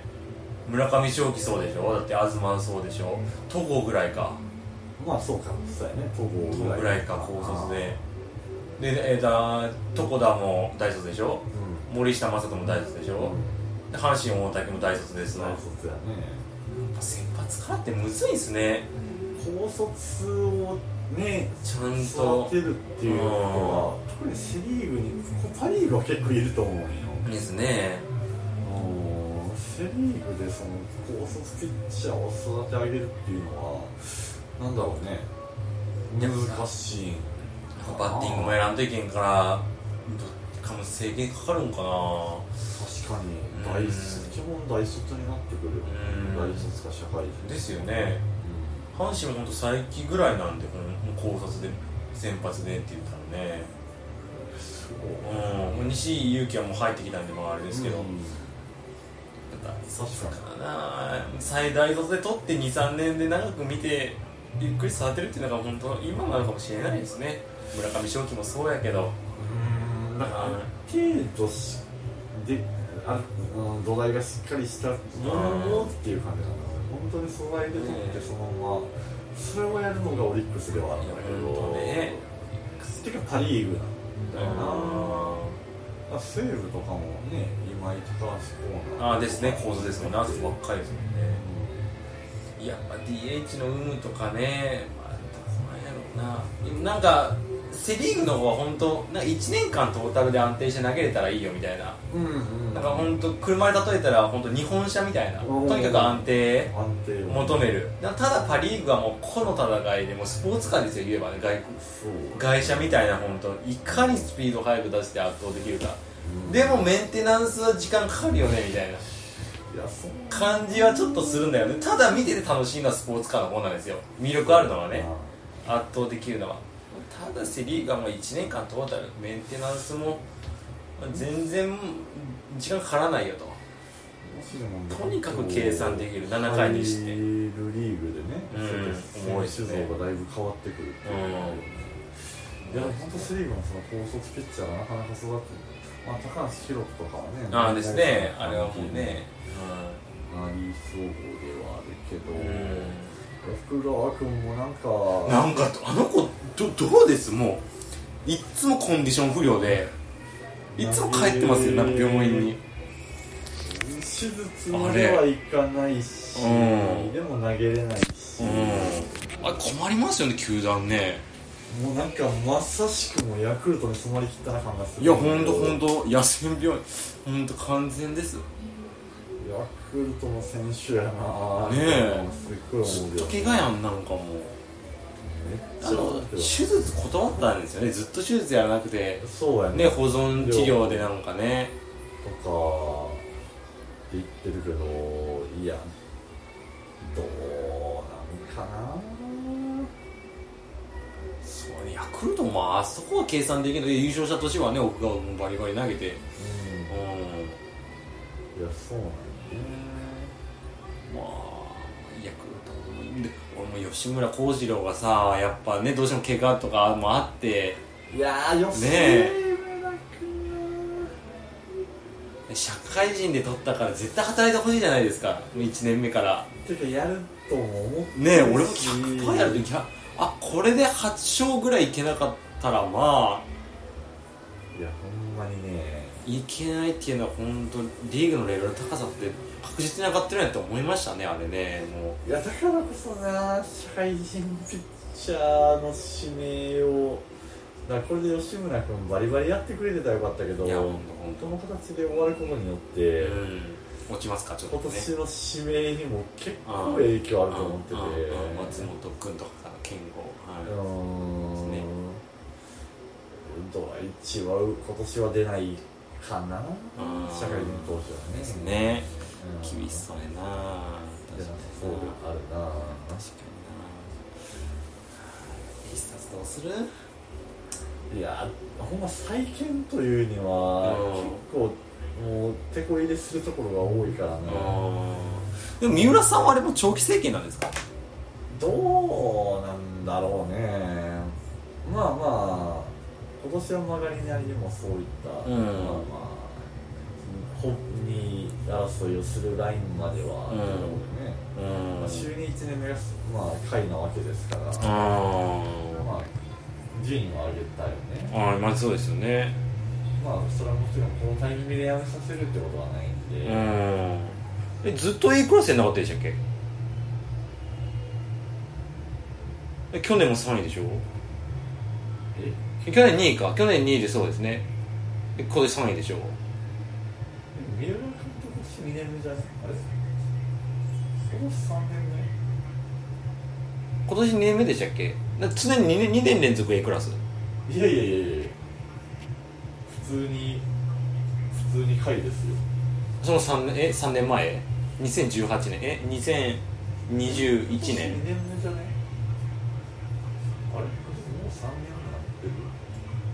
あれ三浦監督違いましたっけ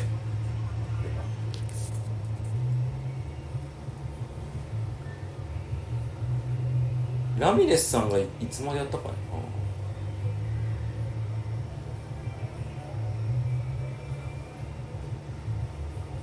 そんなだぜ普通にえでも普通に最下位まで行ったよあ行きましたっけ、うんあベスト再開ありましたっけじゃあ2年前かじゃあ全然イメージなかったなマジであ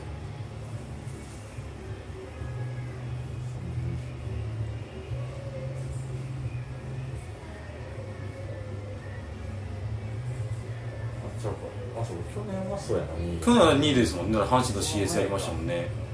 その前や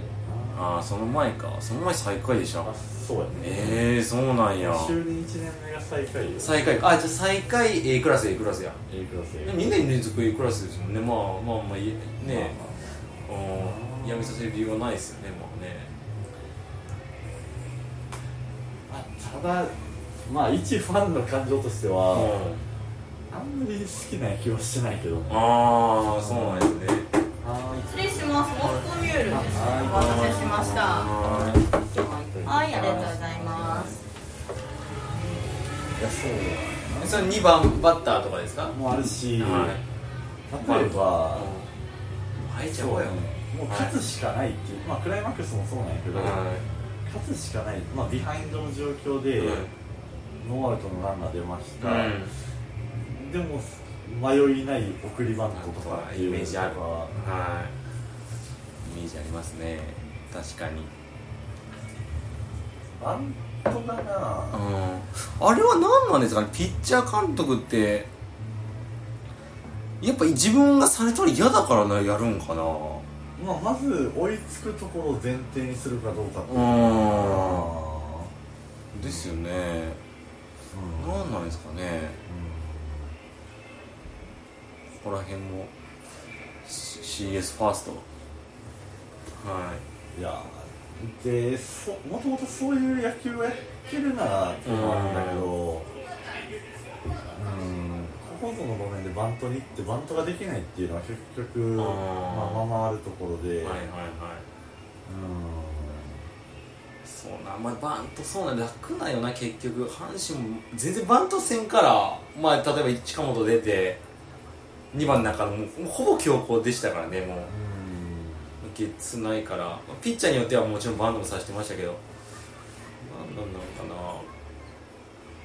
ななんかでもバスターとかもやらせてましたよねで桑原に、うん CS はね終盤じゃなかったけどやってましたもんねなんかさねえそれができる、なんだろうチーム作ってきてそういう選手を並べてるんだったらそういう采配取るのわかんないけど、結局のところうんどうですそういうわけではなかったからあ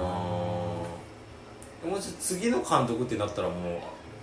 え二軍は誰でしたっけ二軍だから今年で西さん辞めちゃったからねああ本う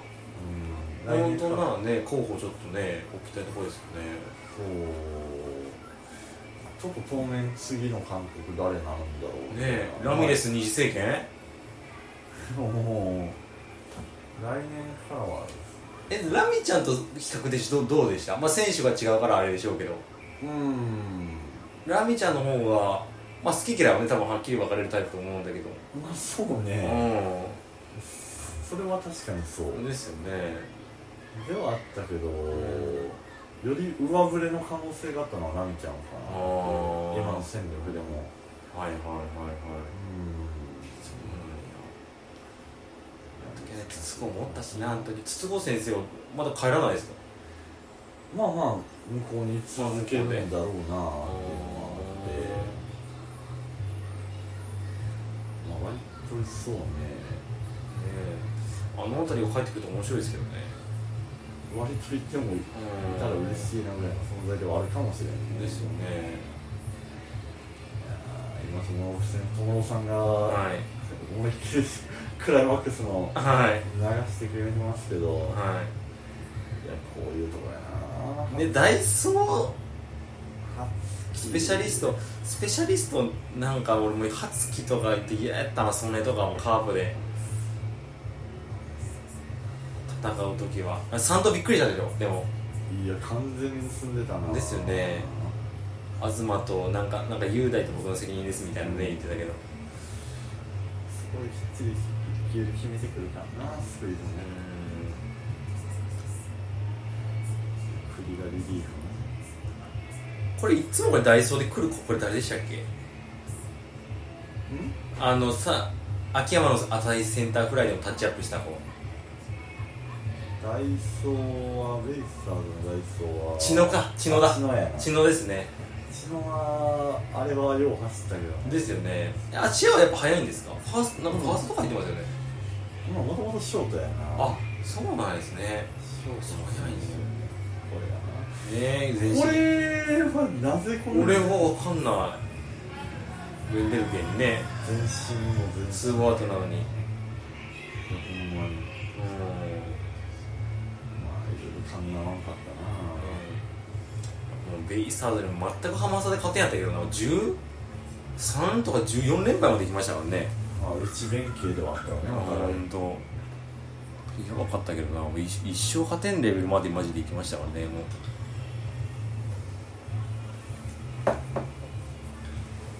でも松井裕樹はもうメジャーなんでしょやっぱ横浜つながりですけどまあ FA 基本的にはそういうことなんかなと思ってるねけど、そうですねどうなのカープは来年も上位これはいやよう分からんけどな新井監督よくわからないですよね監督よう分からんけど今年の戦力見てもそんなですよねなんか月別に2位って言われてけど結局のところそういう、ねえ、まあおみまあ、リリーフがまあいいと思ってるんですけどまあ島内ね栗林いいとこで点取って、ううんん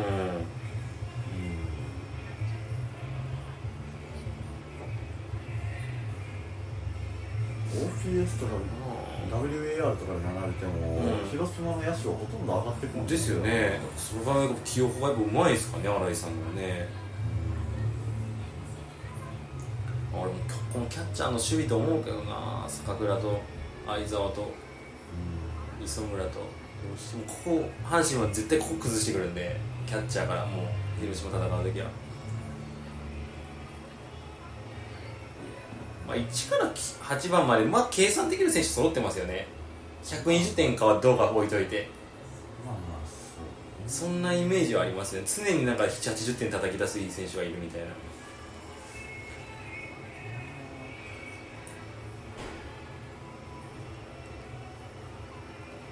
巨人もどこまで補強するかわからないんでねセ・リーグはうんでも普通に阿部監督は嫌なんだけどな、ねキャッチャー監督キャッチャー監督うんもうあんなマシンガンキートはもうしないでしょまあまあしっかりそれこそ段階踏んできてるからチームのこともよく分かってるし、ですよねうん、来年は普通に嫌なチームだとは思うんだけいどな。やですよねああ巨人いやまあヤクルトもなヤクルトも先発し先発と村上宗隆次第ですもんねあそこもねなんかまあそうやな。あいつがまあ打てばまあ周りのサンタナ・オスナはまあ打つんでねいや、ヤクルトもな、優勝からもうその最下位まで、え振れ幅がな。えぐいっすよねあれ結局中日が最下位でしたっいや、ヤクけヤクルトでしたっけやヤなクルトが最下位でしたっけ低いなそう考えるともう、阪神ってなんか、なんかいやもう余裕があるな。意味もからんこと、まあ、A クラスは取り続きましたからね2位3位2位2位みたいなや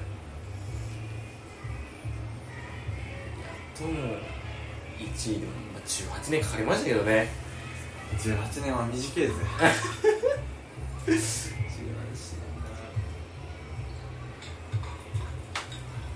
いやー末金君はいいよ、末金君。いいですね大阪ガス今なんか後半全く勝ってないんだけどな。これななんですかねいや純粋に腕めっちゃ横振りになってんだようなーん東さんはね腕下げてちょっと良くなったんでそれをなんか真似たりとかしたのかなそうですねフォーシームのあんまりね伸びる上に浮き上がる感じがあんまないですもんね今村さんねアングルがどんどんどんどんなんか下がっててですね本来のこうポップ性の高め高めでん取るようなストレートではなくなってきてたっていうのがわかりましたわかりましたただまあ7回1失点でしたっけ CS もいやまあまあそうよう投だげねてるけどねねえ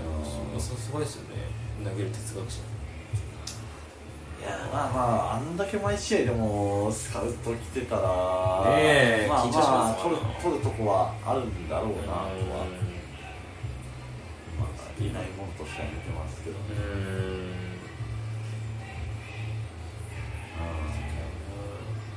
来年もその埋めるべきイニング数とな、うんちゃうねなんかこの感じで言うともう一回神ちゃんも前やらんといかんよなう後ろでなあ神ちゃん入江はんあそうか入江もいますもんねドライチ、あの子も入う江んそら後ろも大事やけどね前ねうんえー純粋に変わんからな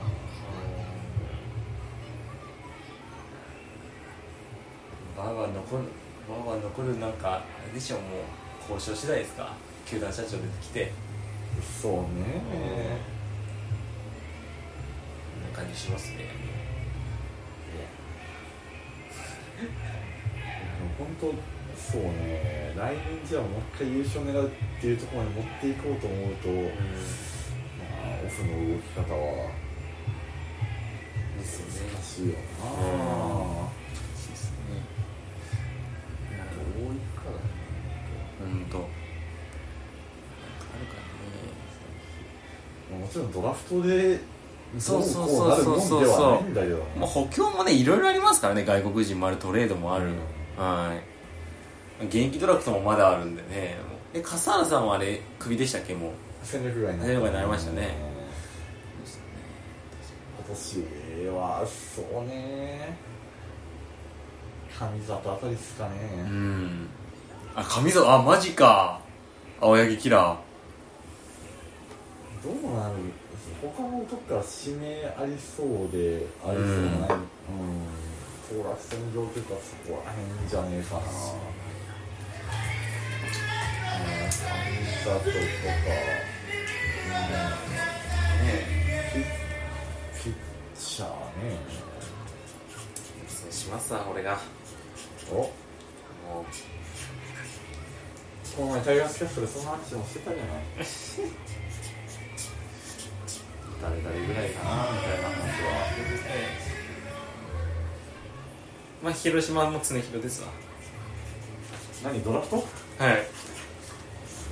12球団か12球団これも12球団なぁ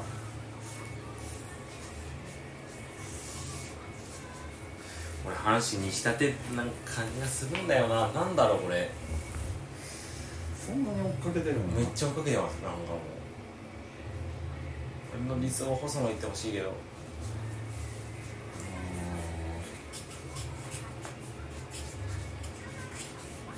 そうやなぁ野手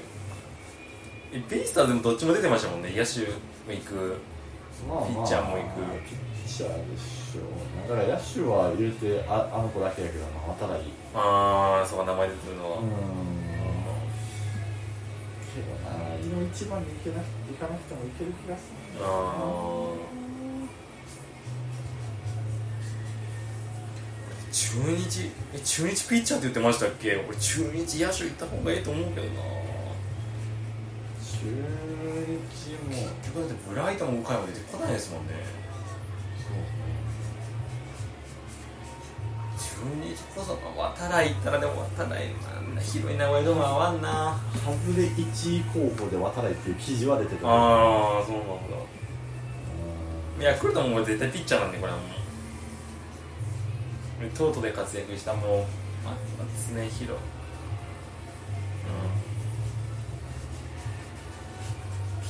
えーでパ・リーグがんうんパ・リーグがオリックスどうせ独自のやつしていくんだよオリックスはなあ誰選んでもいいのよ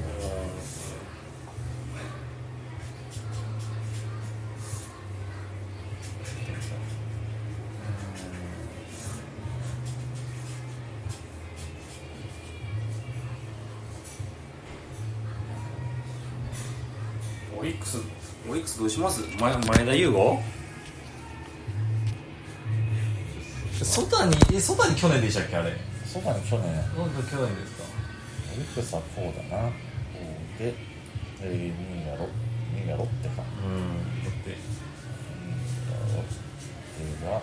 ッテがじゃあロソフトバンクか2位がソフトバンクソフトバン僕はねまあでも先発かなあーソフトバンクもむずいっすね何なんだろうあれマジでソフトバンクかソフトマジでアテンドソフ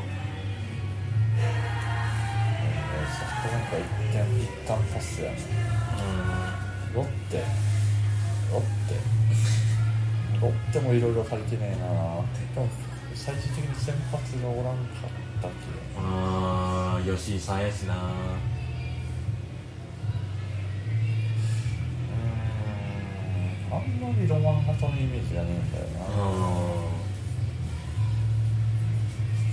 パ・リーグ難しいなパ・リーグむずいっすねパ・リーグ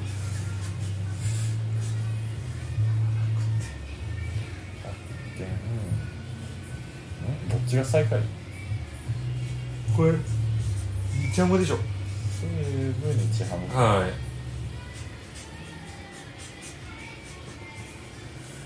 えー、でも日本ハムは確か大卒のピッチャーっつってたんだよなあ、そうなんですね、ここはもうみんな硬いかまうんいやまあでその中で一番いいピッチャーに行くとなるとこあろだあないやこれこそ西武もピッチャーかないや1回目で浸透はないと思うんだよないねえないでしょうねやでもな確実に取ろうなもうこうかな俺は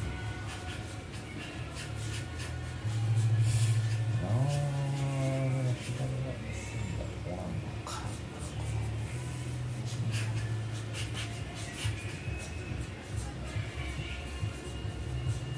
起きてたの分からんなロッテはでもこのクライマックスも右3戦目からブルペンでやるぐらいいだやもんな本てか石川とか西野とかどこ行ってんのもう消えたやんけ当いや本当石川五右衛門どこ行ったんやろ石川と西野ちゃんはえっ、ー、と二木かはいはいは二い木もいなくなったしね二木ねフォークフうんォークピッチャーって考えるとでも今いるんが小島小島左左なう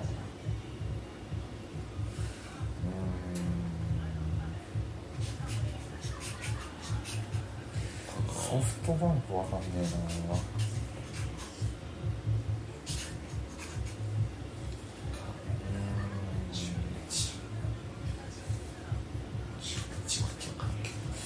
いや野手行くとこがねえなうんそうなんですよ結局12分の11投手ですね俺今のところ最初の入札はそうそうそうそういやそうなんだよねそんな感じになっちゃうんだよですよねえこんなでも期待がないと思うんだよないいやそうそうそう実際はばらけると思うんだよな、ん俺な俺なんやかんやで常広君 3, 3つ入ると思ってて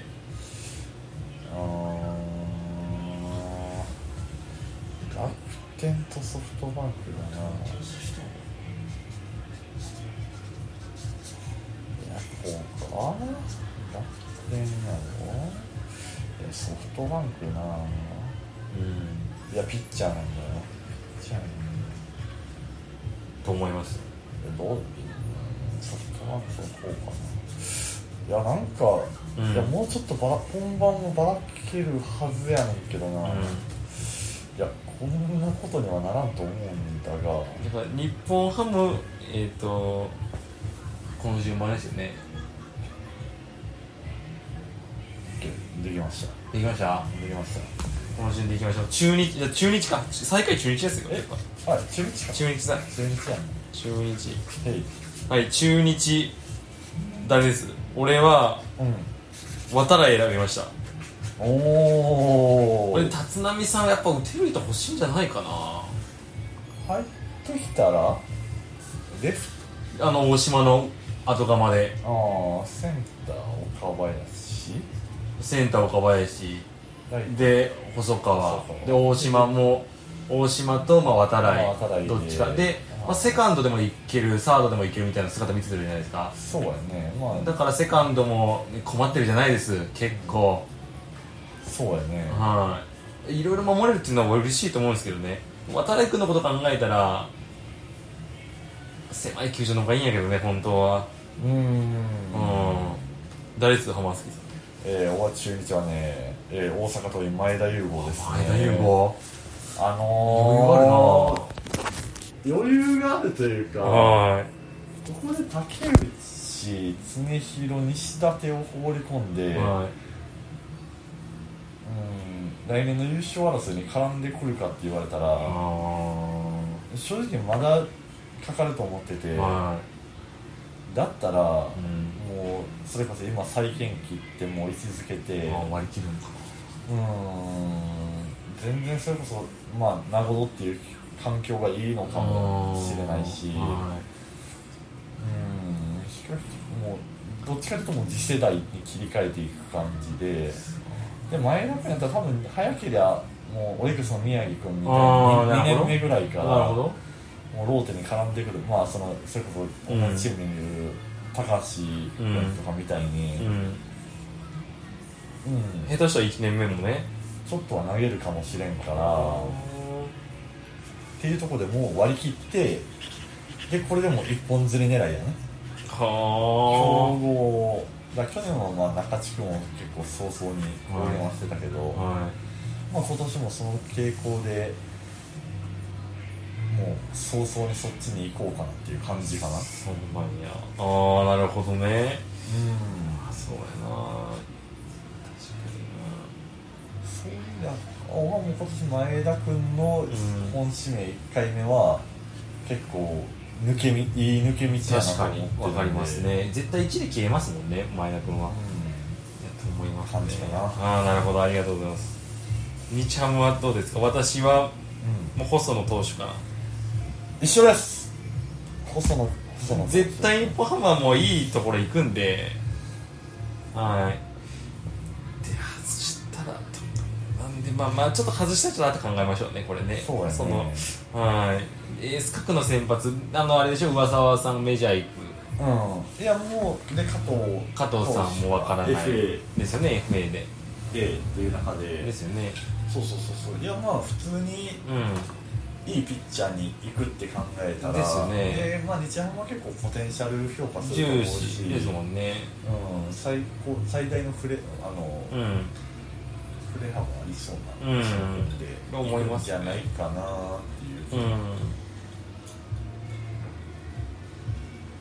ここの左もそんな確かいなかったと思うんで、まあ、右の伊藤博美だから現状先発でやってると言ったら加藤と,、えー、と上原か上原ああ上原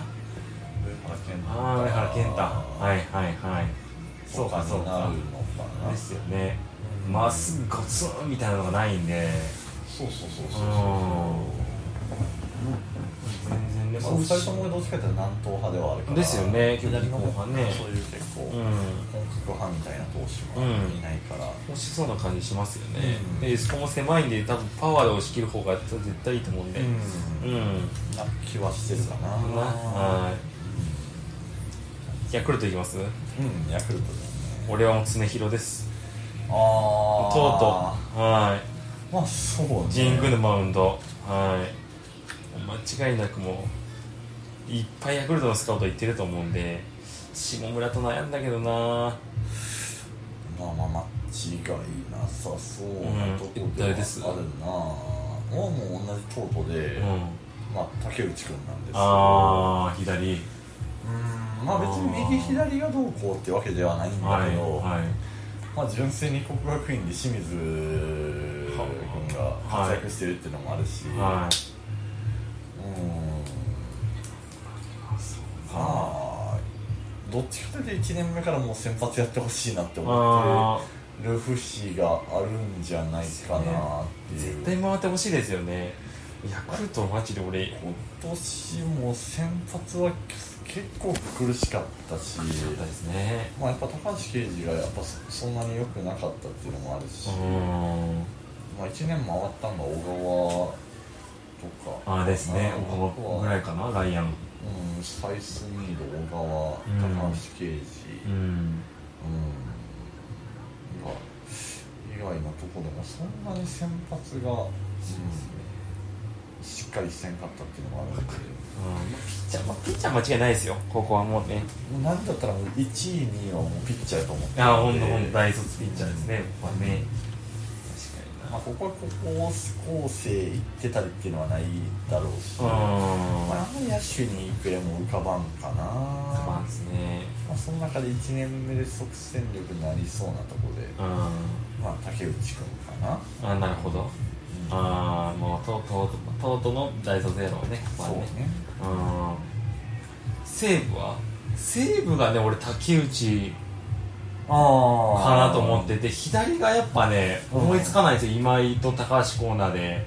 まあ、右の2枚看板いて、で、隅田取ったけど、うんだから左の先発ローテっていうと今隅田君でしょうね。右が高橋今井平松平本です平ね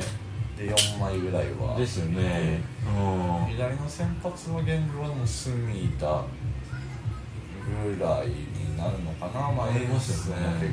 結局そんな良くなかったし、うで結局左の一番完成度高い竹内ん、うん、外れたら小じゃかな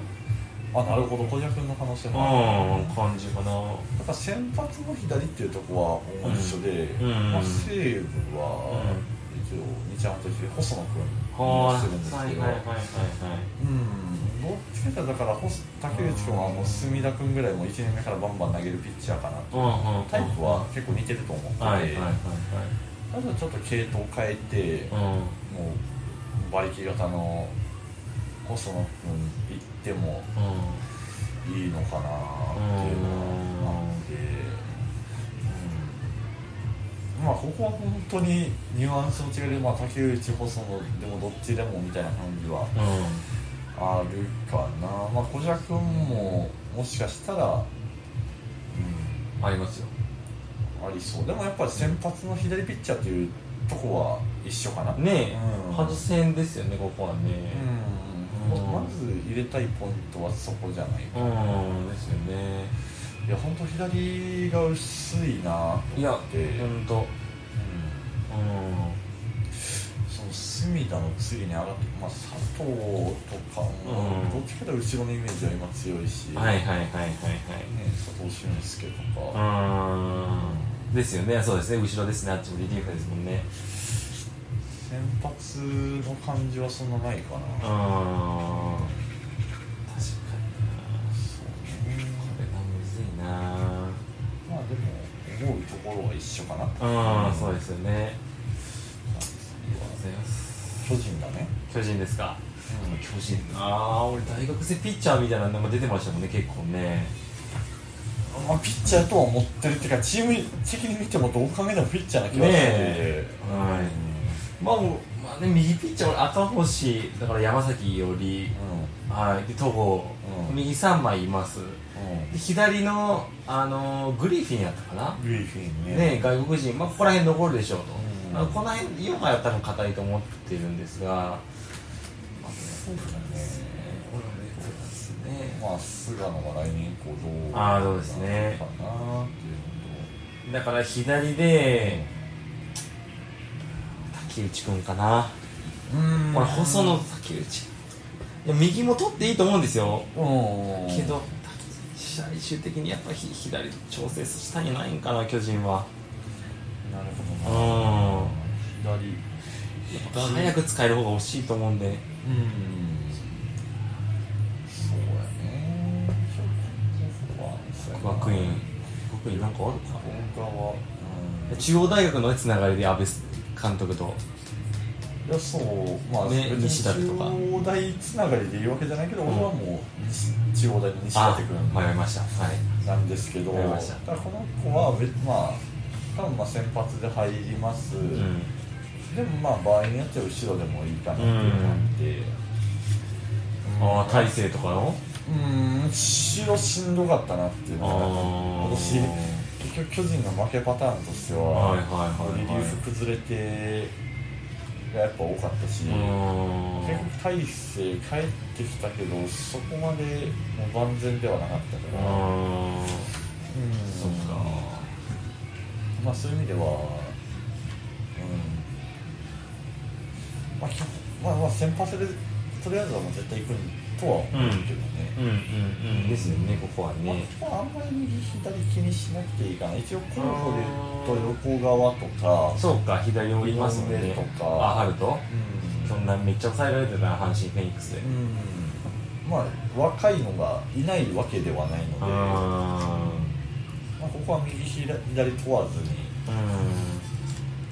まあ、とりあえずは短いイニングからでもすごい抑えられそうなピッチャーを確かに確かにって考え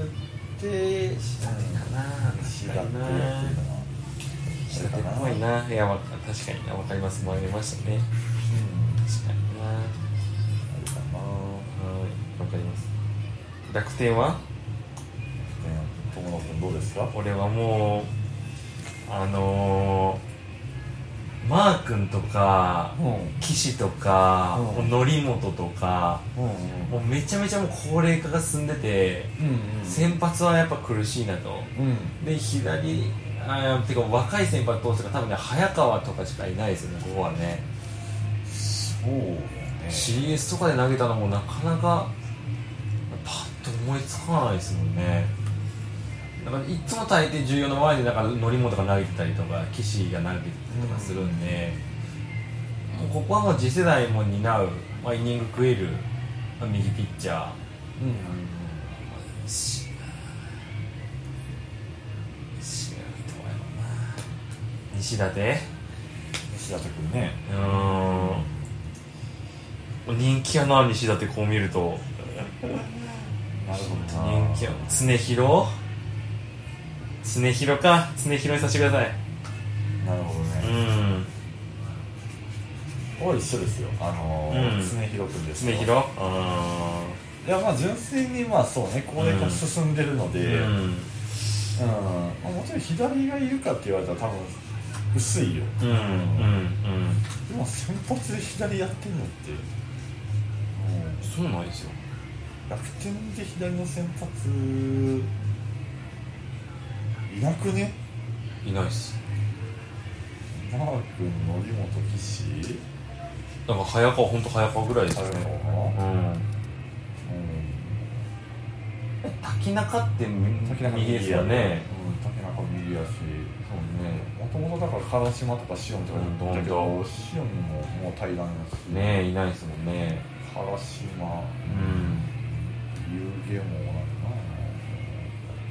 でも分かります分かりますななんか左でもいいんだけどな、ん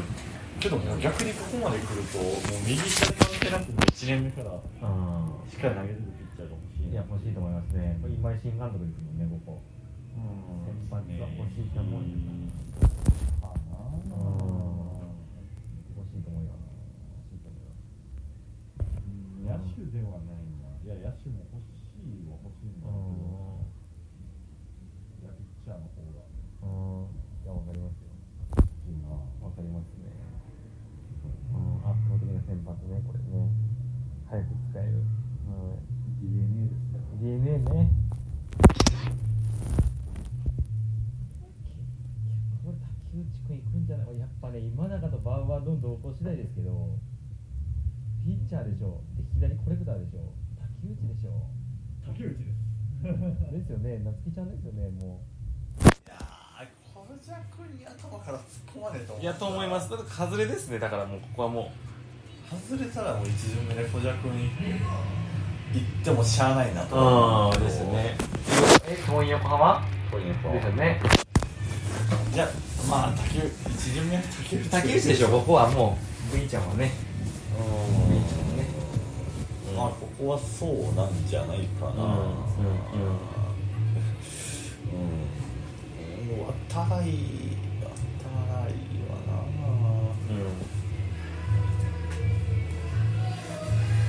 まあお互いはサプライズやん。渡来サプライズですね。なんだ、竹内外して渡来もあるんですか、これを。なままあ外してた全めちゃめちゃ方向してもう全然違ううんってなったらまあ2巡目ピッチャーいまあ多分これだったら2巡目は野手いきそうな気がするんやから竹内取ったらはいね、はいはいはいはいまあ、だからその順番に入れ替わるっていううんところではあると思うんだけどですよねうんまあ渡辺君は外れ1でもいけるんじゃないかっていう読みではあるうんはいはいはいはい確かにわかりますよロッティですかロえっ、と、えー、ソフトボールかな3位ソフトボールあソフトボはいえあすあれさあこれサイソフト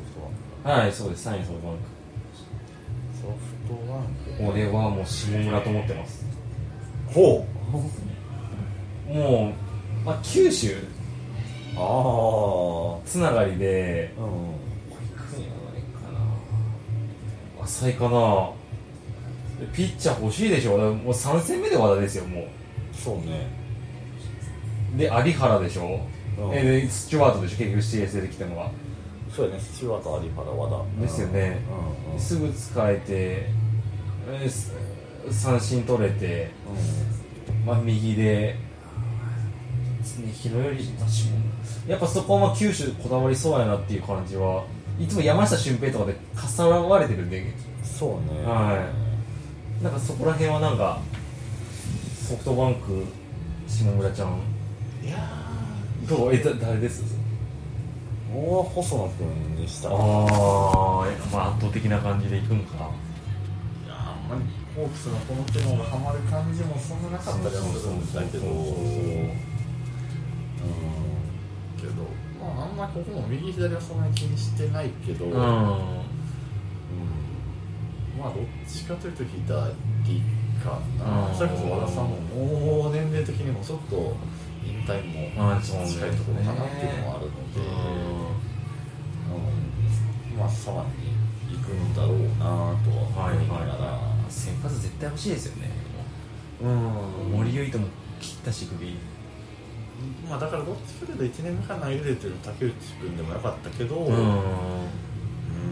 まあどっちかというとここはもう FA とかその他の外国人補強でなんとかするだろう、うん、なる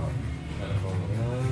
即戦力先発は補強でなんとかするので、ドラフトはまあちょっとロマン枠でその分に行くんじゃないかなっていう、うんまあね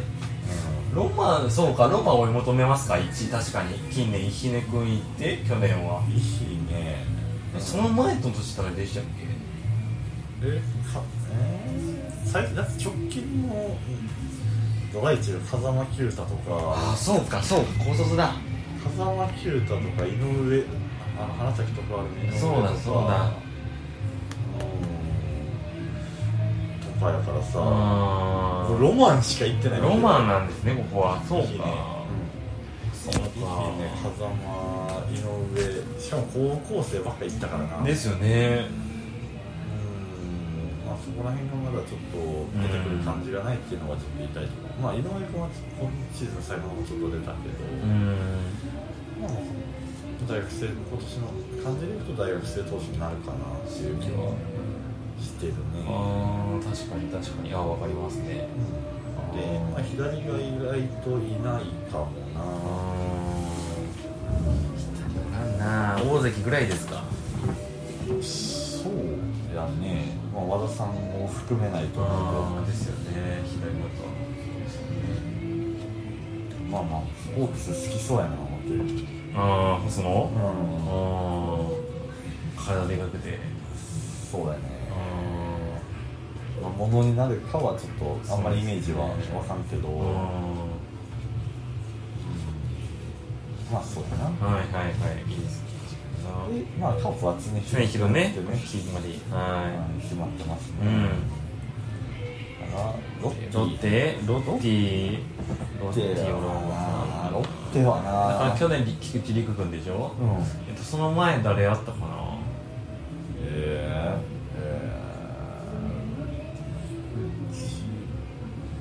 あらあれ、ま、え松川幸君はその前でしえたっー、けその前かだから松松川川菊池かビッグやねあよしもれんなわかんなまあまあでも本当、まあ、ピッチャー足りなかったのは事実なんで僕はもうそうね、ういやいやしもやしも欲しいいけども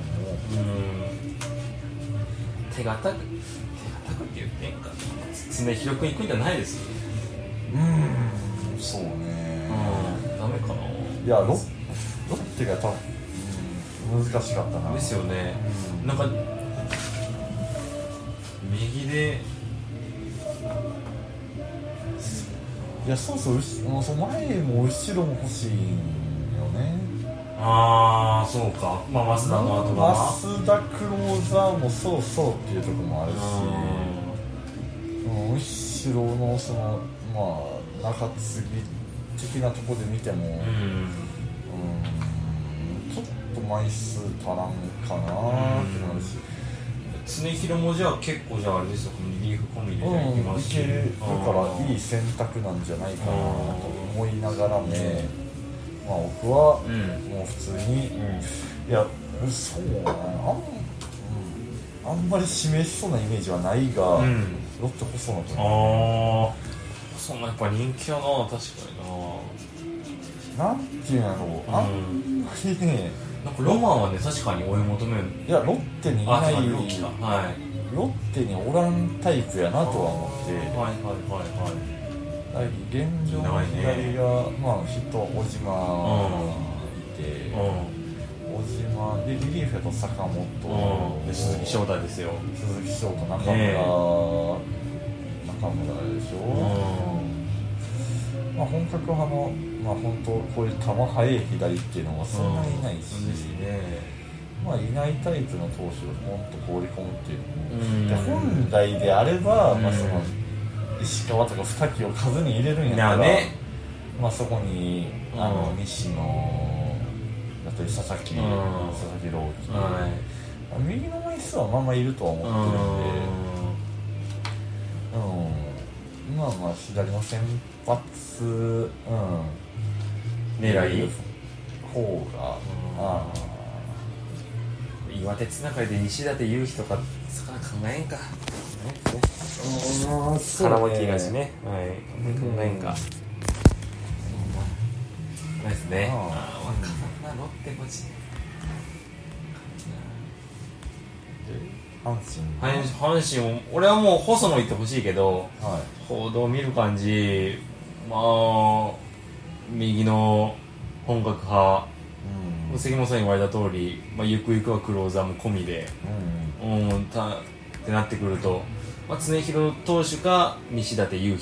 うん輝かなと、でどっちが制球力あるのって問われた時に、まあ、岡田さん四球出すピッチャー嫌いなんで西舘勇輝の方が制球力的にはあるうん、で三振も取れるなんかすごい三振だ K KBB でしたっけあの、うんうんうんはいバグってたんですよ数字が本当それぐらい良くてフォアボール1個出す間に三振なんか10個奪うぐらいみたいなそう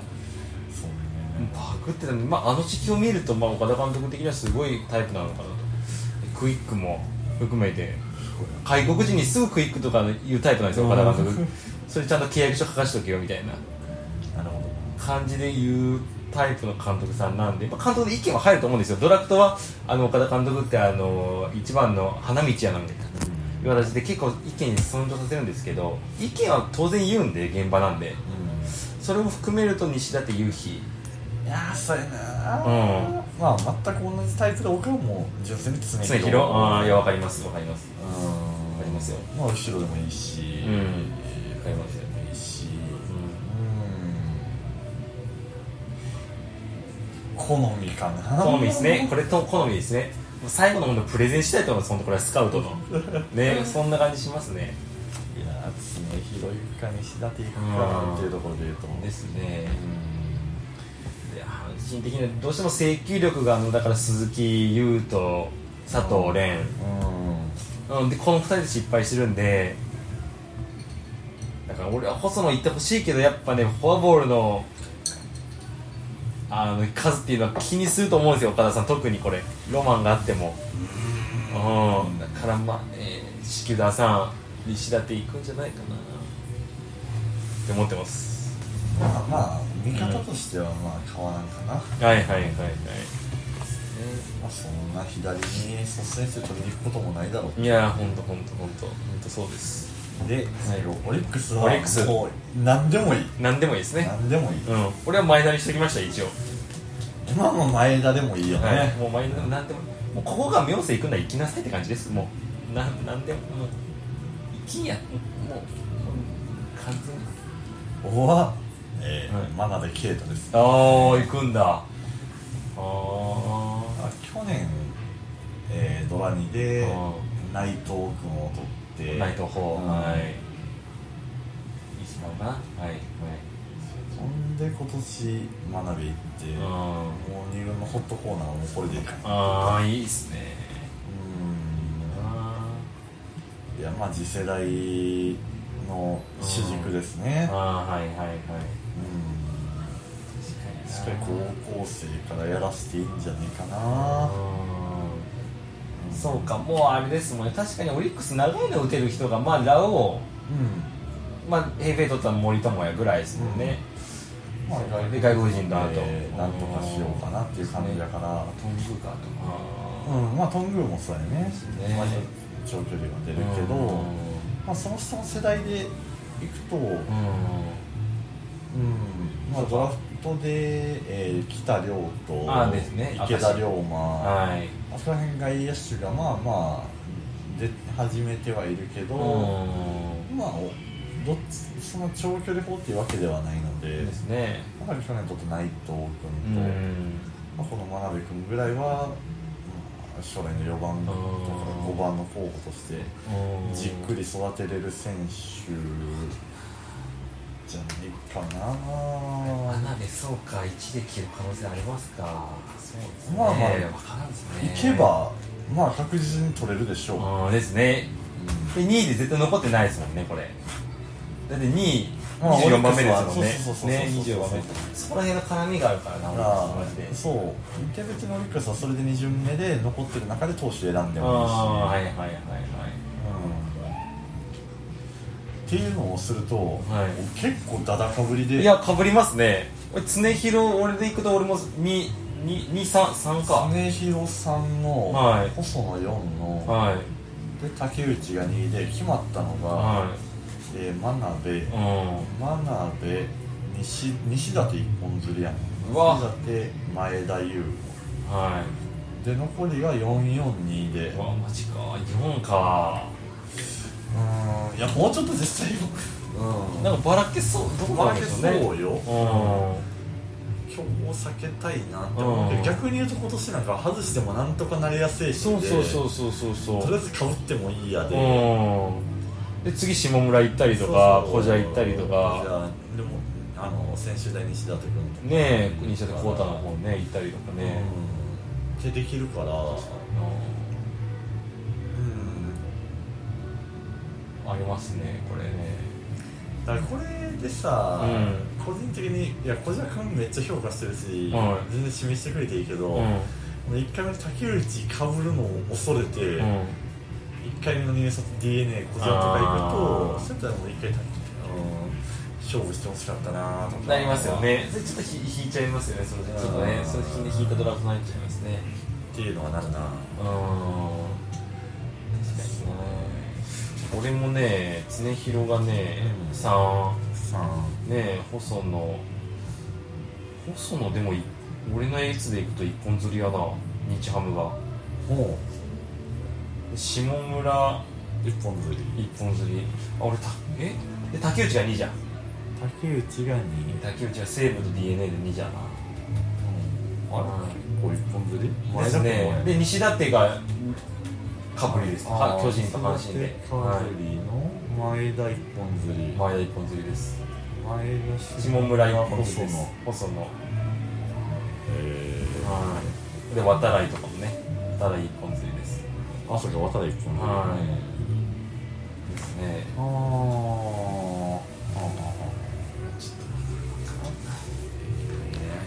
ーまあ竹内は DNA に指名しますは藤井引きます常広はそうやな阪神が藤井引くやろめっちゃいやすごいな完全な想定で完全な想定これかな細野君はこれかなね城さんがなんかいい感じにうん口を引いそうなると何12345めっちゃそっから決めていけんすね6球団かあと6人やろうなあと6人でいったらだってまあ下村はね浜月さんの行くの入ってくるでしょそうそうそうマルコねえ下村もあるし小じゃでこうなってくると方針転換はヤクルトのピッチャーだな、まあ、うんうんうん下村君うんうん下村君下村えー、西武、まあ、でも先生いや、あとは方針転換。いや、えー、とで生が松井一夫さんか松井一夫さんね、まあ、ショートっていうのがなかなかパッていきにえっ、とひ昼間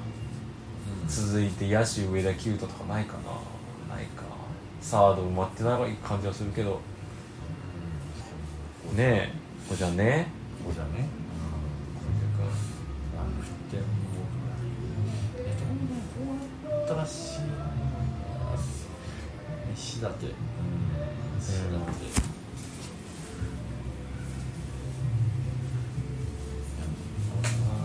いやー野手に切り替えるっていう球団が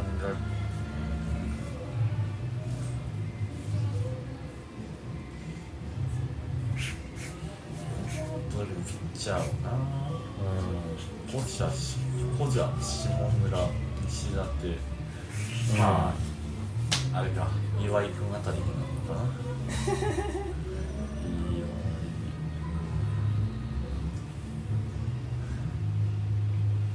これで上田き上田うんいますよこれねではから西武が一番わからんわ俺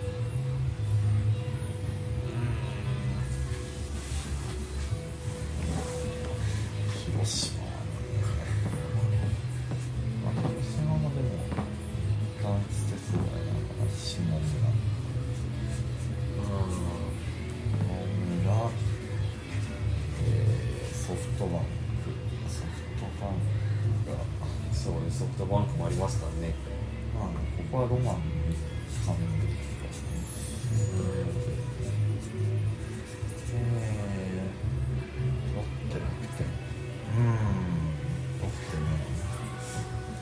ッテねいやロッテは別にまあ野手も欲しいから野手に切り替えてもいいんだけど上田ではないよなファースト山口サード安田でしょう、はキャッチャーは別にいそうですねダメだはい渡俊来也外野が荻野岡う藤原和田あーポランコ石川慎ん野手もう一個爆発ちょっと欲しいですけどね吾まあちょっとスター性があってんうんでまあ内野もいけるよっていうのを考えると、渡来で方針転換いやありえますね泣きにしもあるうん楽天はでもやっぱピッチャーの中心一緒に感じし来ました12人を取る天月さんだけどえっとね二巡外れ1位うもん1個かぶりはあるなはいヤクルトが竹内、まあ、想定した竹内外したら、まあ、下村君、はいはいはいはいで西武が細野外して小ジャ君うんで楽天が常広君外して強あー豪かぶりまあ下村君だろうけど、まあ、この人結構外して岩井君岩井俊介岩は井俊介でロッテが方針転換渡来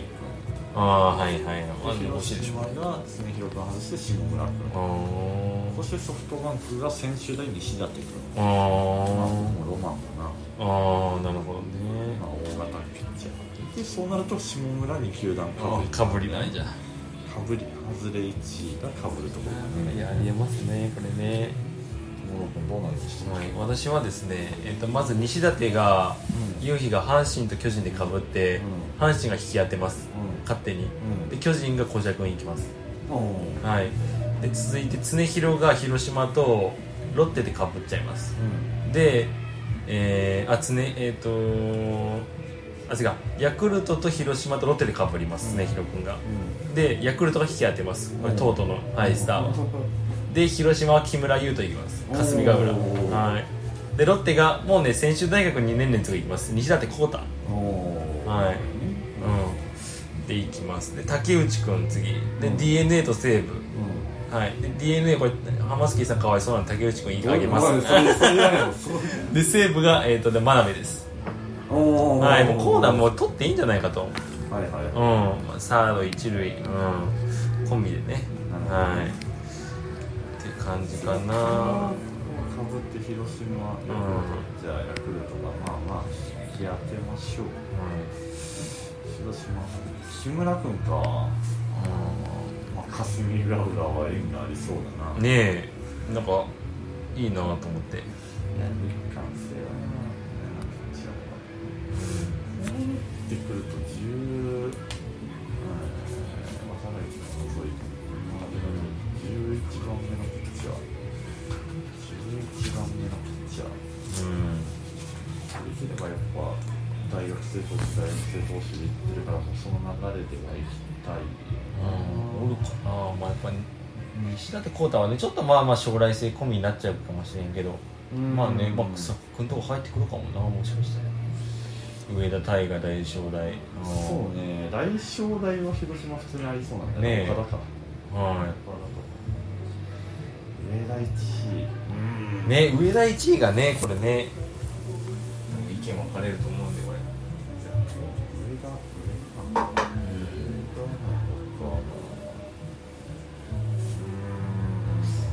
まあ上田大河うんかなうーんそうやな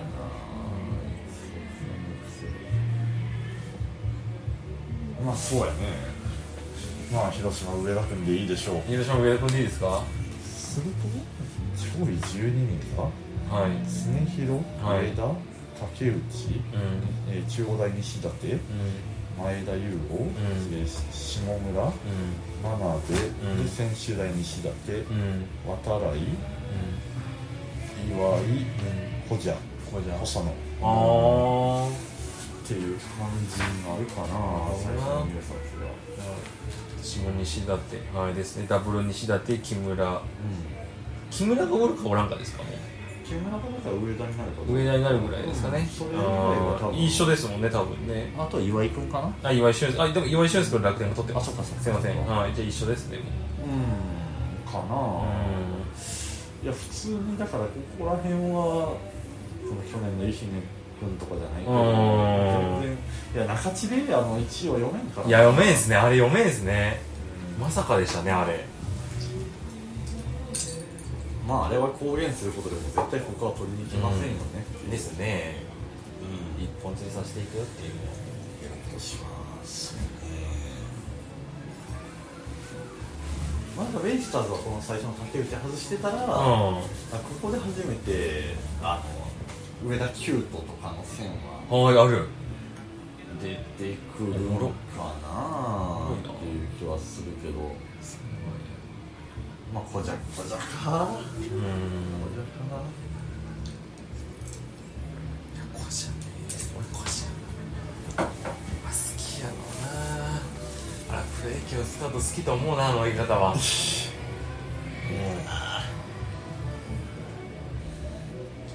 仮想ドラフトとかめっちゃ出てるんだけど俺もその当たらんからねいろいろ一般の人がいるよけど出てくる名前ってまあまあそんな変おわらかんしけくどはそうそうそうおかしくはないですからねでもやっぱ上田とかはあるよ入ってますね上田キュートはいやまあ正直 上田キュートはそのやっぱ相対評価ですと例年よりあの、ね、値上がりじゃないけどちょっとあ高づかみしなあかんとこはあると思うけどですねうーんまあでも2巡目では消えるだろうな消えますよねうんいやベイスターズまで残ってりゃいいけどねうーん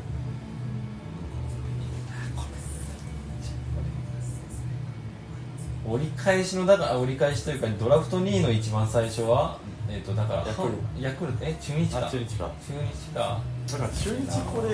1位ピッチャー行ってさはでまあなんだったらその上上田清人とかそういうことあーができるじゃんいうわええな渡部君のこと言ったら渡部君に言わけだし、中日これどうやってもええドラフトありますねこれだから一流のピッチャーじゃねえかなねえ今中日楽しいぞ12でなんかキャッチャーもどうこうみたいな話してるからええ神道神道でも全然いいとは木思うな下とか長澤まが確かにいないですねまあ木下もそうまあ宇佐美宇佐美もあんまりキャッチャーとして見じゃあうんと一塁とてかもなあいり気がますすかねるし、ううんんまあしうん神道2巡目で、まあ、中日か西武あたりが、まあ神道行くんじゃないかなっていうええそうか西武もあれかこね小賀でしたっけこなんかこが、ねそうやね、ここが次で、まあ、うん、次とかですそうですよねいやもう決め手はないとこはあねえちょっと西武ちょっと戸柱に大丈夫ですかる。いや、普通にありそうやけどな打てる左だしそう、左の、まあ、打つタイプのキャッチャーは、割とだけボールいはやありますよね C ランクでしょしかも C なんだよな。し怖いよそれ考えたら、まあ、全然 FA でも補強でもないんだけど、うーんまあ、中日は、まあ、ピッチャー、ピッチャー。ピッチャーピッチャーありえますか中日ありえるか優先順位でどうなんだろうな結局今年しんどいのは野手の方いやそうなんですよ点取れいない点取れないでずっと言ってて広瀬広瀬をセカンドファーストサードうんまあ、石川昂弥いますからねいるのはいるんですよね選手はだから石川昂弥もでもフルで稼働せえへんわけでですねうんでビシエドもちょっと限りはあってうんだからまあ宇佐美は結構ね来ないねまああります出てきたからそれは万全であれば石川昂弥をサードで1年間見たらいいんだけどうんですねまあ、リュークと村松、まあ、カリステオと、 あんだけでも使っ終盤まで使ったん考えたら来年も使いますよねこれいるんだろうなと思うけど、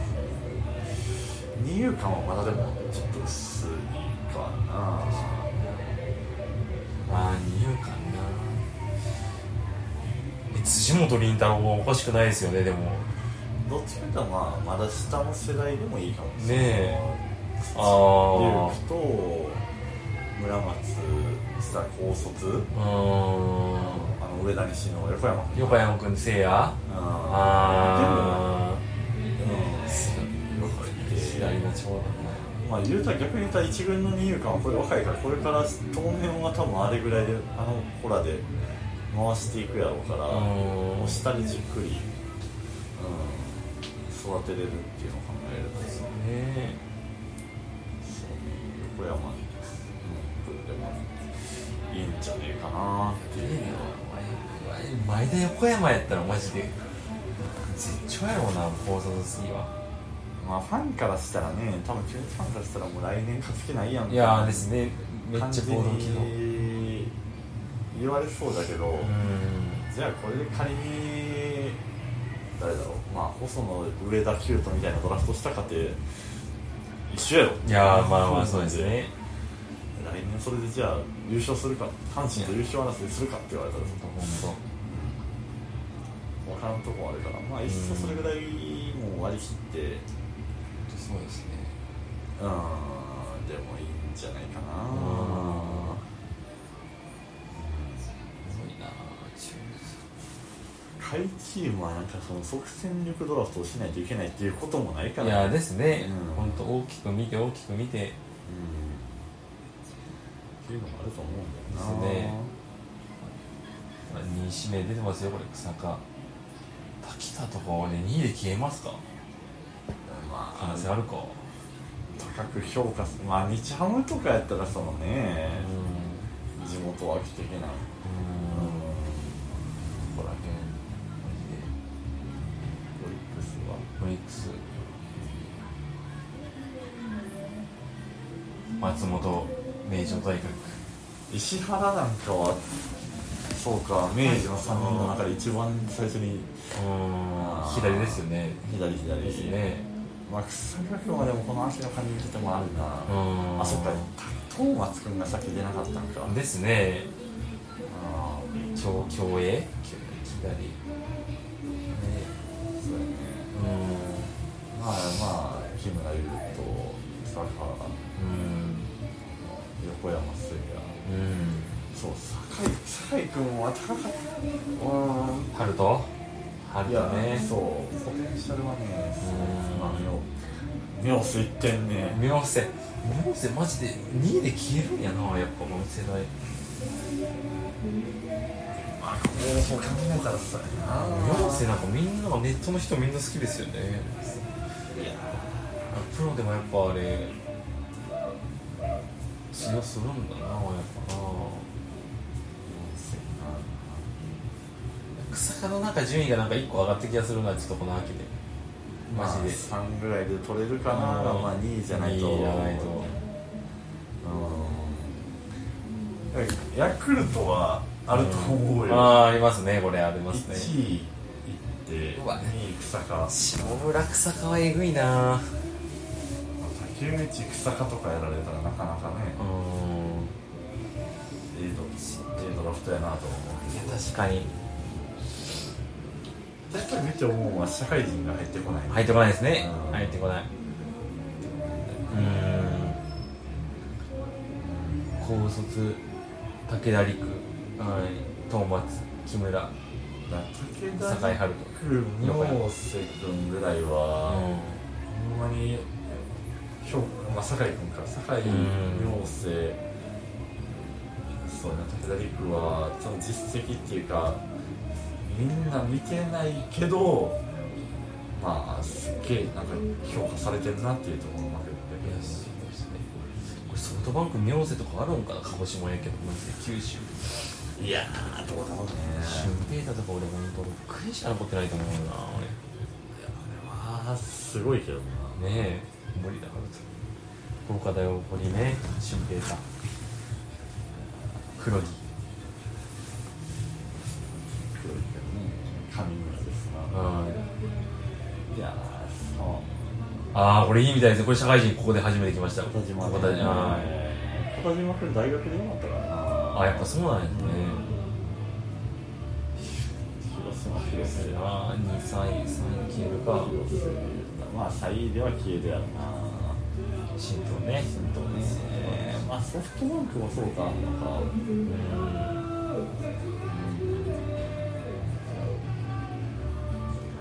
いや、辻井ちゃん辻井ちゃん。だからな。いいね。ダブついても頑張って取るか。まあ阪神も結局あれ、中野小畑でダブついた後に中野と、え小畑、木浪がダブついた中で中野取りましたもんね、あの時は。そうやねだからはい現状で無理やあかんなって思うけどはい。ですね。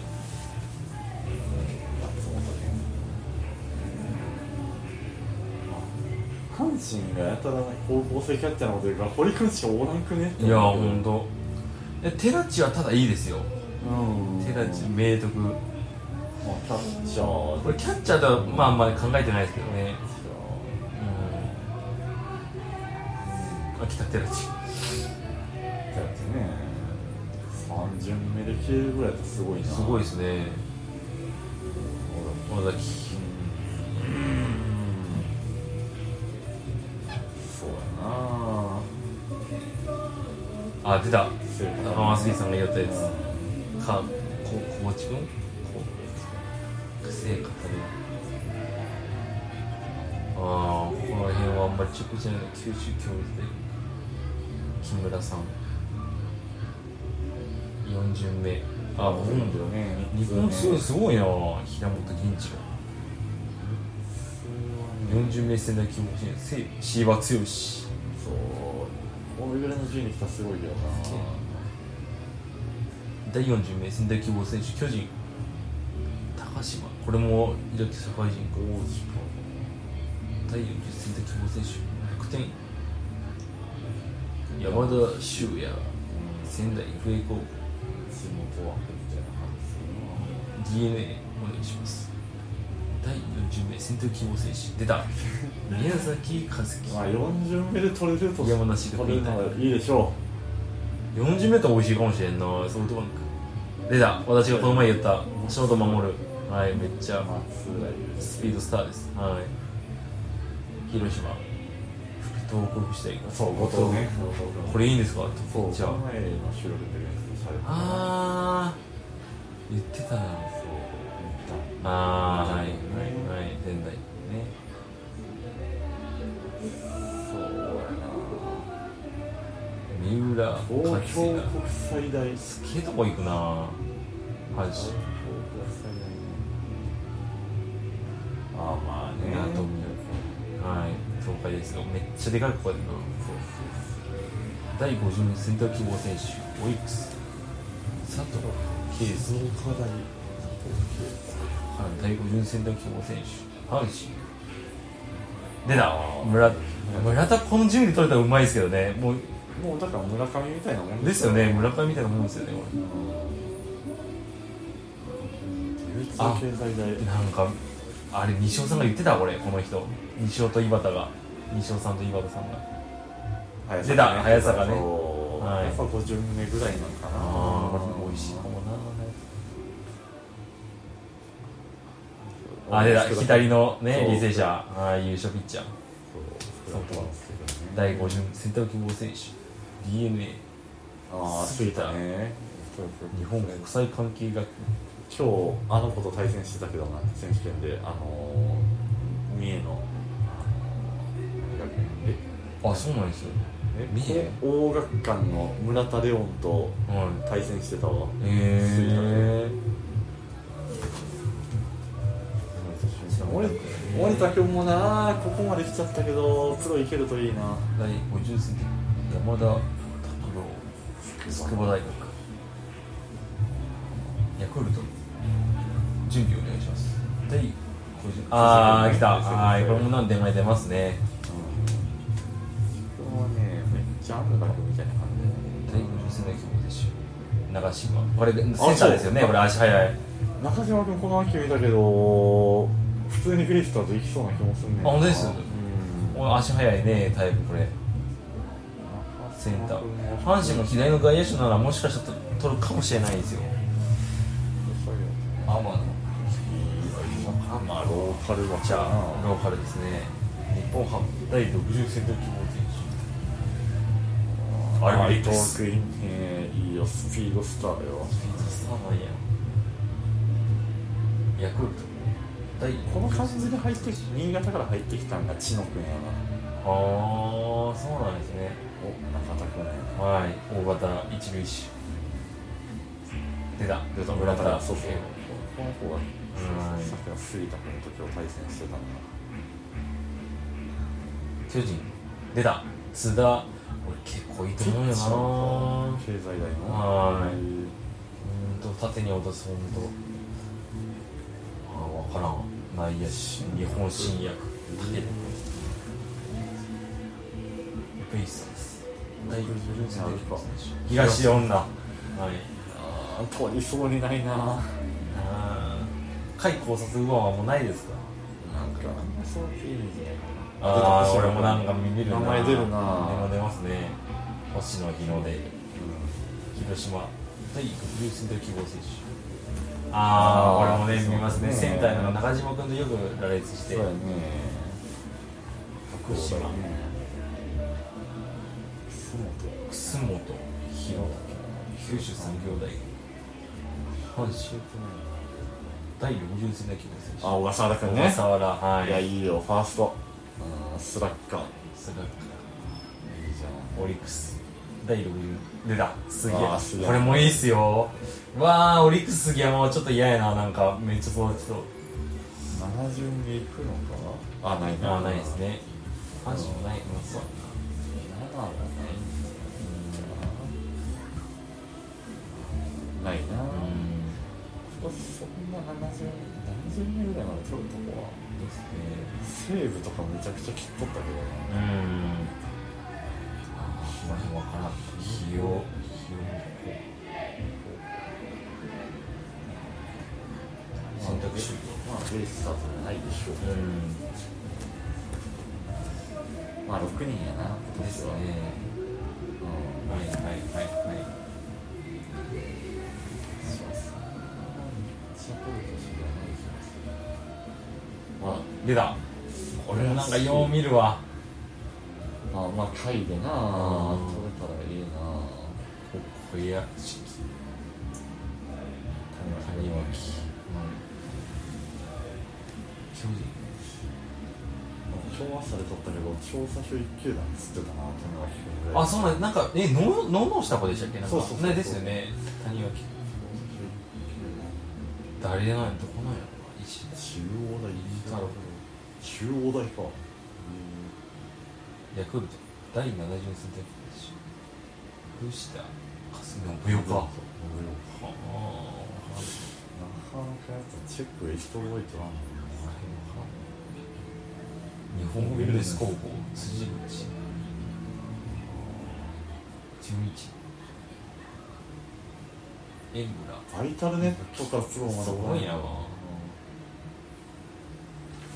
けどこんなにまでだって社会人取れたら関根とかも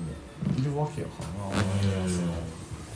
そうか関根さんとかこの順位だもんいやいない示されてないからなあそうなんだ漏れてるさくら京志郎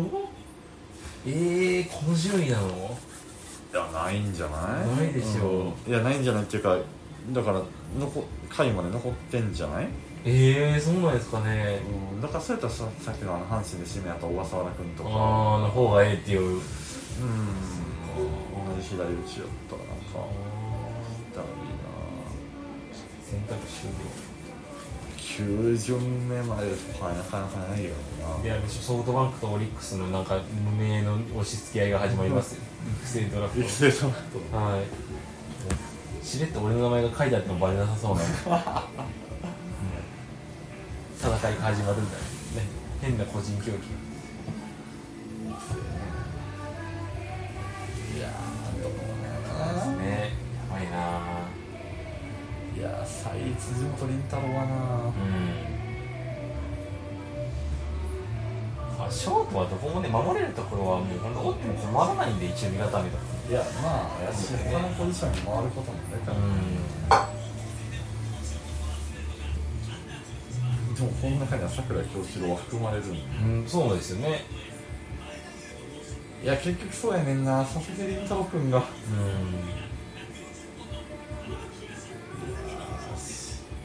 あでも山田健太もあれだけ言われてましたけど締め盛りでしたもんねもうイケメン山田健太住民縛りがっていう話でもなかったからなああそうなんですよ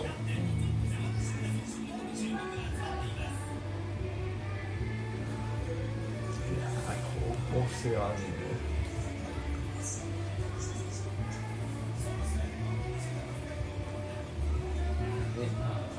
私は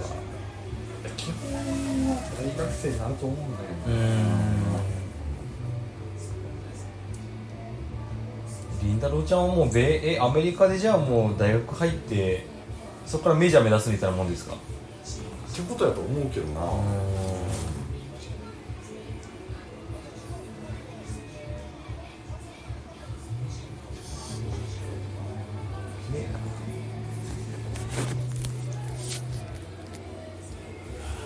この手のドラフトのあ番組とかそういうのも、うんどこにも今西尾さんがいるなですねもうでもこれ西尾さんが本当レジェンドが並びすぎて全全く喋れなかったですねこの時はうんと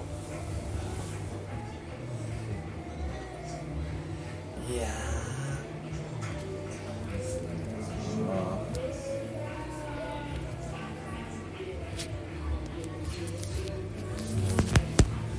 ーメンツがすげえなすごいんですよ高卒社会人のドメちゃんもいますから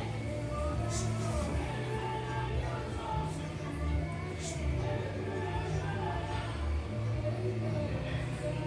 すごいですよねさあさて最後に鳥谷さん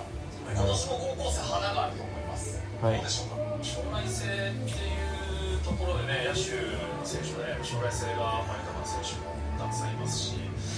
高校生の場合は多分どこに行くかによってかなり違ってくるのであの環境的にやっぱり高校生が、えーがまあ、我慢してくれる球団なのかうんどうかっていうのにも、えー変わってくるので、まあ、そこら辺も、まあ、どこに行くかによってもその将来性なのかすぐ活躍しなきゃいけないのかとか、うんそこら辺もなんかこう見ていったら面白いかなと思いますね入る球団によってフィットするかどうかっていうのがね野球人生に与える影響が大きいと。さあということで今そ回りゃそうは中でも注目そりゃそうよをね紹介しているんですが、西尾さん、これ以外にも今急上昇中の選手がいるんですよね。誰上田西高校の横山選手、大和田翔吾ですね。とにかく西尾さんぐらいのは間違いないわあのー鳥谷さんも高校時代ピッチャーもされてたと思うんですけど、横山選手はピッチャーやっても149キロまでで、本当に肩強いんですよね。守ってる位置がホ全ー然クスの戦力を言われたなえまあ本当は誰ですまあバッティング加山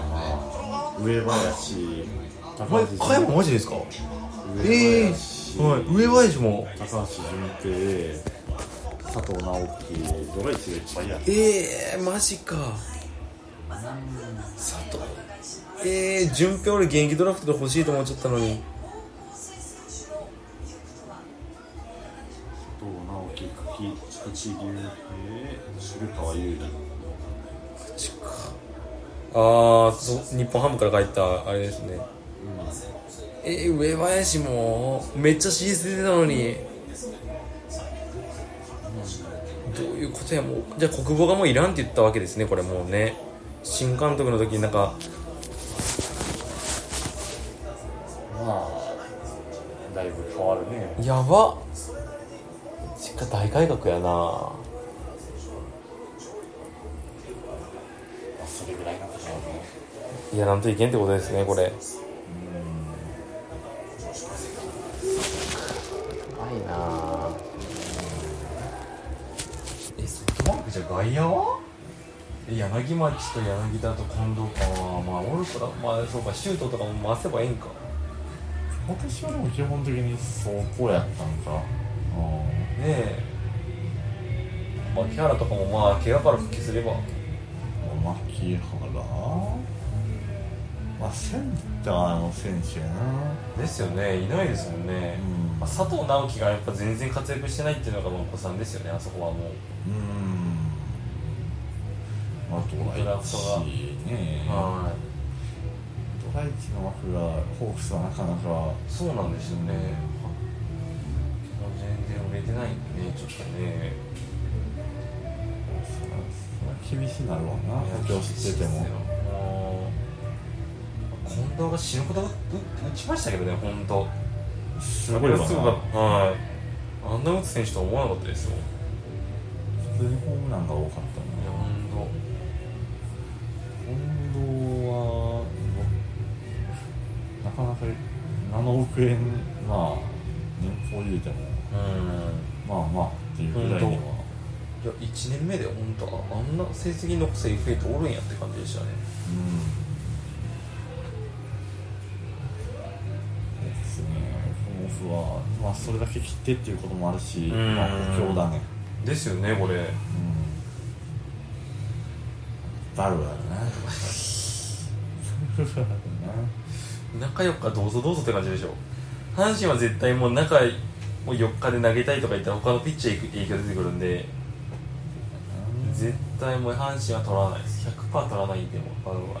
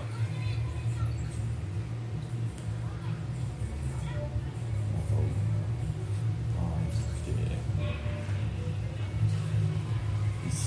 とりあえず石田とか戸柱い峰峰井の次戸柱行くかなああ2年の次ともしれ言ったらおもろいですけど ね2年連続で届かいいけややっ本当ちゃうなそうですよいいねこ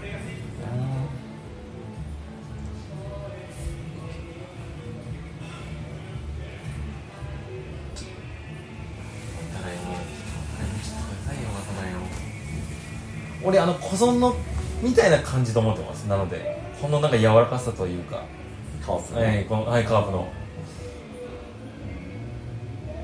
バネで飛ばす感じいやまあ乗せて運ぶ感じはあるなトップのこの高さといいな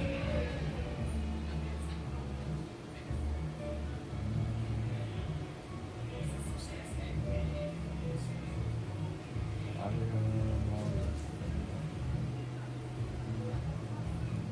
れ陽キャ陽キャだなこのフロンゲですよねなんかめっちゃインタビュー答えてた動画ありましたけどすごかったですねちょっと絶対人気出るわ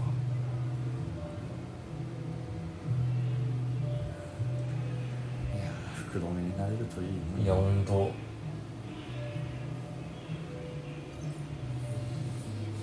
あ飲み物いいですか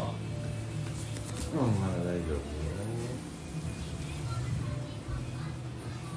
ちょっといてきますうい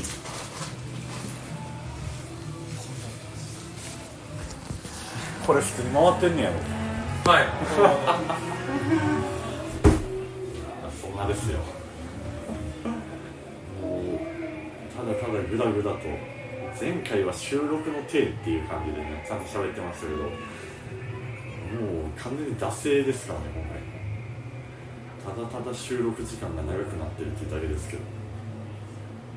で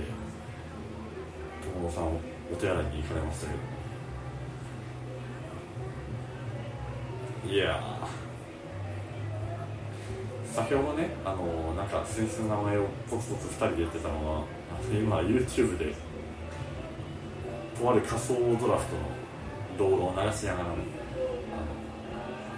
あのまあこんな感じになるのかなみたいな感じで見てたんですけどいやーやっぱこう特に4巡目あたりからの感じ見てるとまだまだ実際に映像を見て追い切れてないなっていう選手が多いなと思うのでいやー勉強不足ですねまだまだ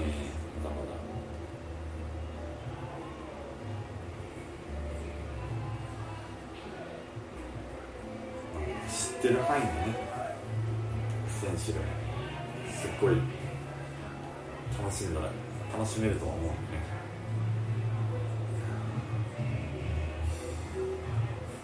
ちなみに今は渡来君のね映像を見ながら喋ってますけど、うん、確かにバットフリップは柔らかいんだよな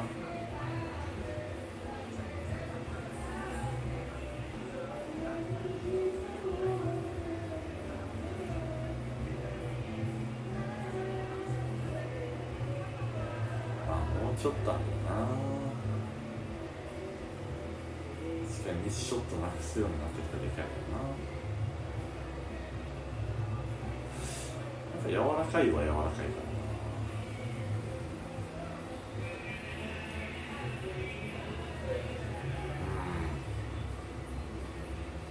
うんですね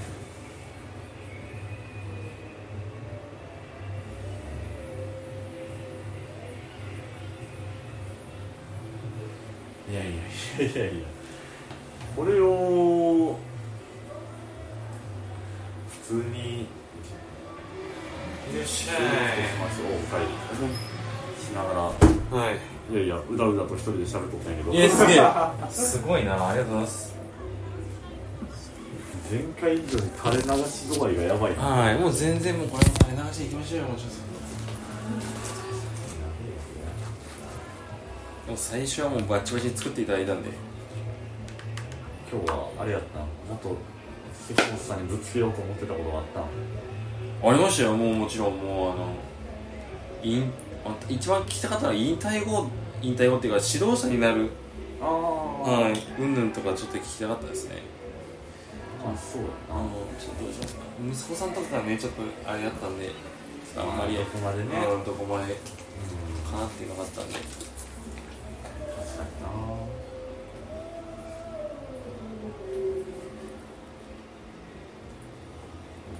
難しいですねあれね今独立なんやったっけえっ、となんか社会人かなんかのチーム奈良のああなんかに入ってたんじゃなかったかなうん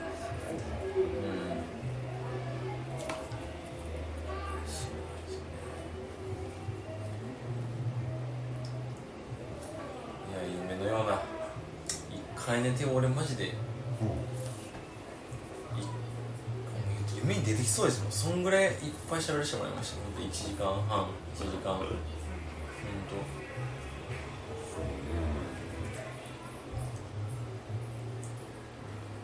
当あの距離で本当もう会えることなんてないんでもう沖縄キャンプで手振ったら返してくれるかなと思って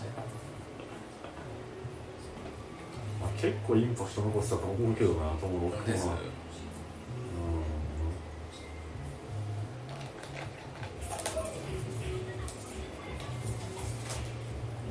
いやーやべえなマジで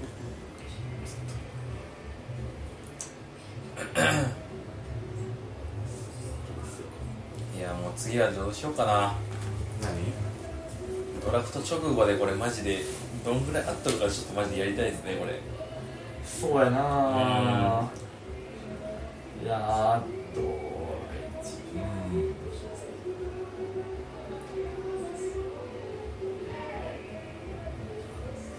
方言出るかないや本当攻撃がどこまでですかねセーブとかしないですかね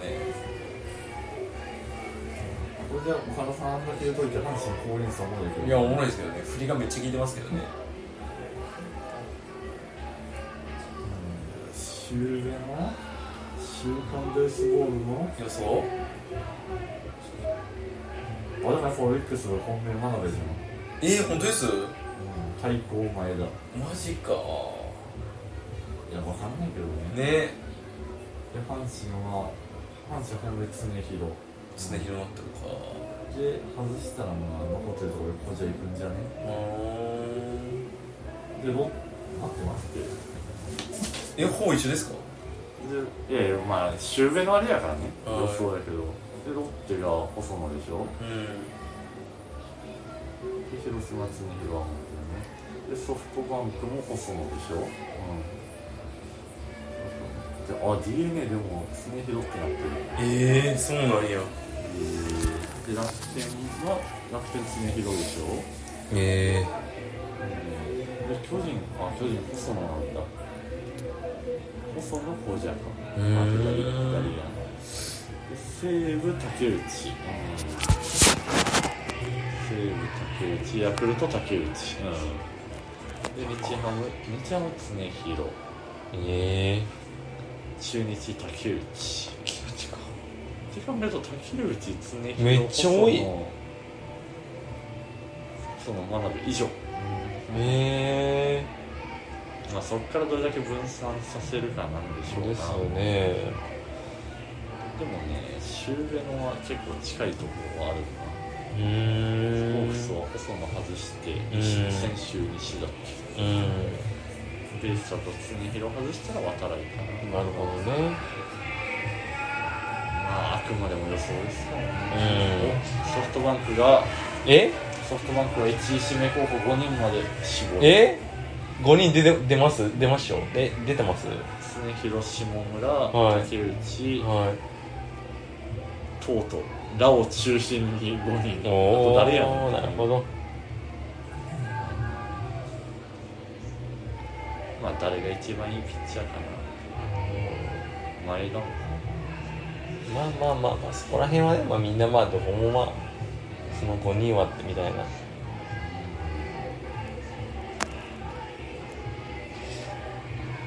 そうか横山から12球団からね来てるねええすごいっすねスターやなぁ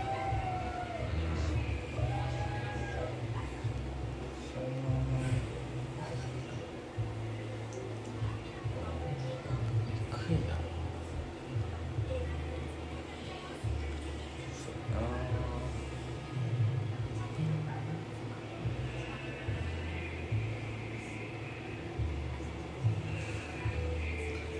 阪神地の広なんだ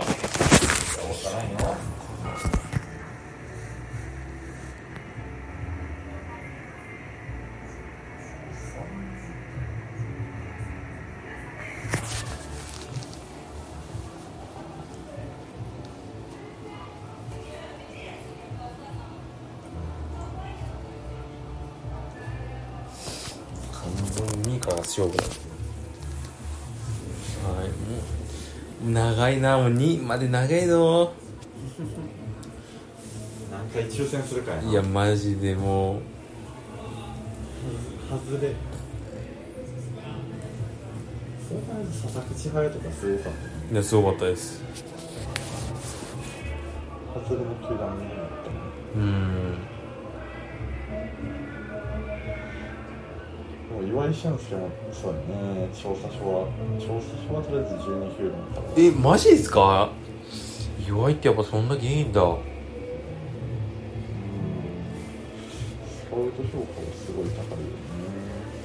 俺あのサイド怖いけどなマジでなんか1年間トータルで無理ぞ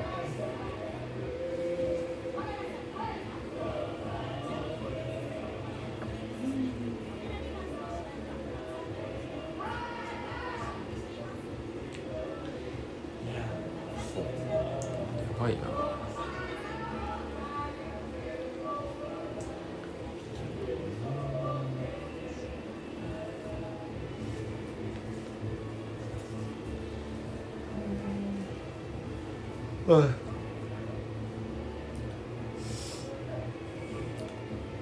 あっという間ですよね木曜日なんてもういやもうそれはすぐなんですよちょっと日本シリーズどうしますちょっと何どうしますってうんチケット当たらないですよ私も誰か恵んでくれ見に行けんな関西に住んでてこのシリーズ見に行けんのは辛いな辛いですね辛いなこんな1に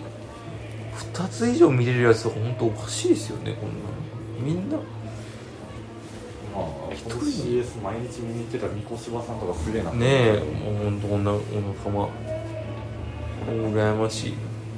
あれやねえちなみに今日会ったら誰か見に行ってたえっと CS ですか、う千年さんが、えっと、昨日見に行ってましたのああはいでワイナオさんが CS の1戦目かななんか言っててそれぐらいですかね当たってるんだね当たってるんですよだから今日とか明日とかのチケット持ってる人が一番あれですよねもそうねうまさかのストレート勝ちだったんでベイスさんのレッドレアはもうちょっと盛り上げたぜいやいやそれは間違いないいや大抜きを温存であれだったんであはじゃあピーチサワーはいいはあいいいかなハッシュポテトああすごいお疲れ様ですありがとうございます失礼しましたはい野球太郎持ってきてるっていうのはすごいですねいや今日電車の中でずっとこれ読んでたすげえあもう暇つぶしの最高峰今せえへんのだわようこれ、ね、取材行ってますよねもうこの取材のライターたちも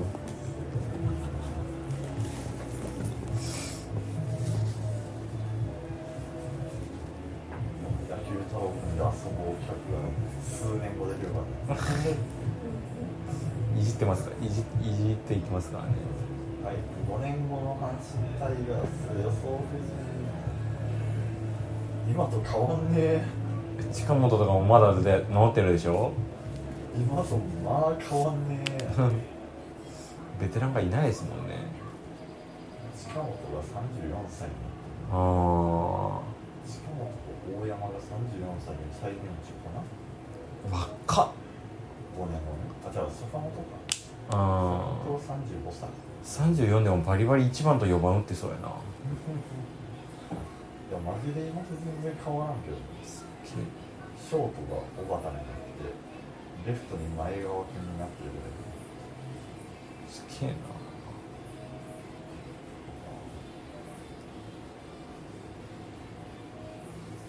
阪神のプロスペクトランキングトップ10、うんはい1位は1森木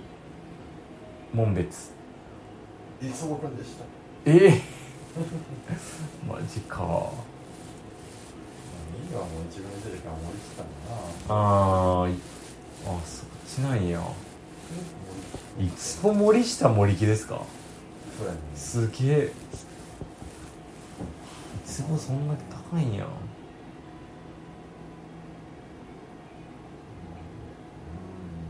あ、そろそろでも井上光大は爪痕残さんというか、ほんとほんとそうですね前に関本さんがいいって言ったんだよ間違いない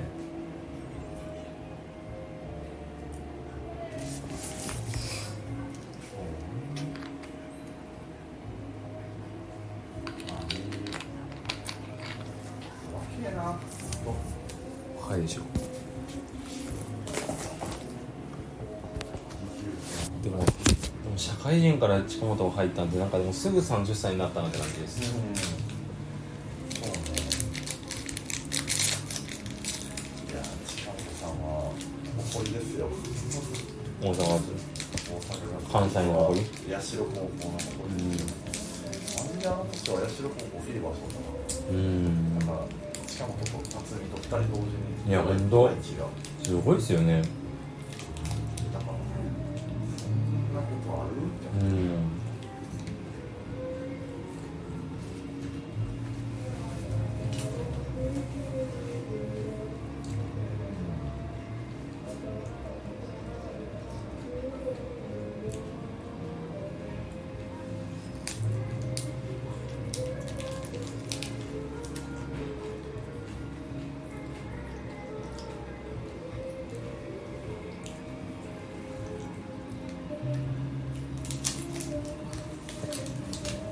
ベイスターズはプロステイルとやっぱ松尾か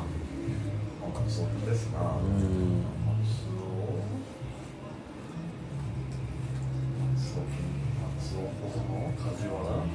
あそうか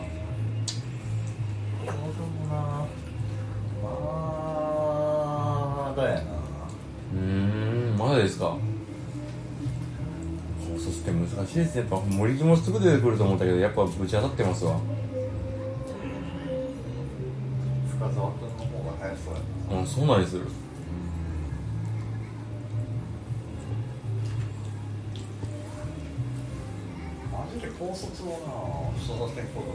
いやほんと高卒がちゃんと育ってくると楽なんですよねほんと若いからそのまんまで戦力だったらもうずっといるんでね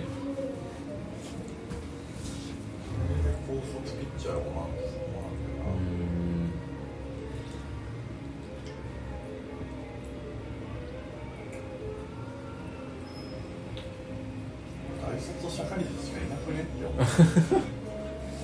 結局そうなりますよねなんかピッチャーほんと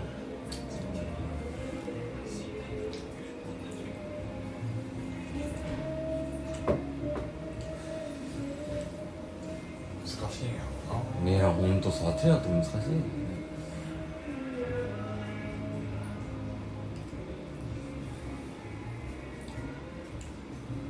はいっていう感じでございます皆さんいかがだったでしょうか私はもう力が尽き果てて今やも寝てしまいそうです2時38分でもこのき昨日の俺この段階でまだ起きちゃったなマジで関本さんと喋らんあ何喋ろうみたいな感じでずっと考えながらもう興奮して寝られなくて多分3時ぐらい寝たんで、はい、すげえじゃあ皆さん次はドラフト直後にそうですねはいお会いしましょういやいやもう小室さんはそのイベントでもう思いつけてましたねいや本当ねはい今日締めてあの配信でも今日見れなかったよという方は、うんあの改めてチケットの方を買っていただいて、うんぜひぜひ見ていただければと思います思いますはいありがとうございます皆さんはいもう私の声いいでしょうもう当分 もういいでしょうねはいちょっとね我々二人喋れるもう当分いいんじゃないですかもういいまよあ多分5日後には喋ってるんでし ょうけど5日後6日後ぐらいに来め週末ぐらいにあんた喋ってると思うん喋でってますけどはいはいすいませんありがとうじゃあ浜杉さんありがとうございましたはい、ありがとうございます。はーい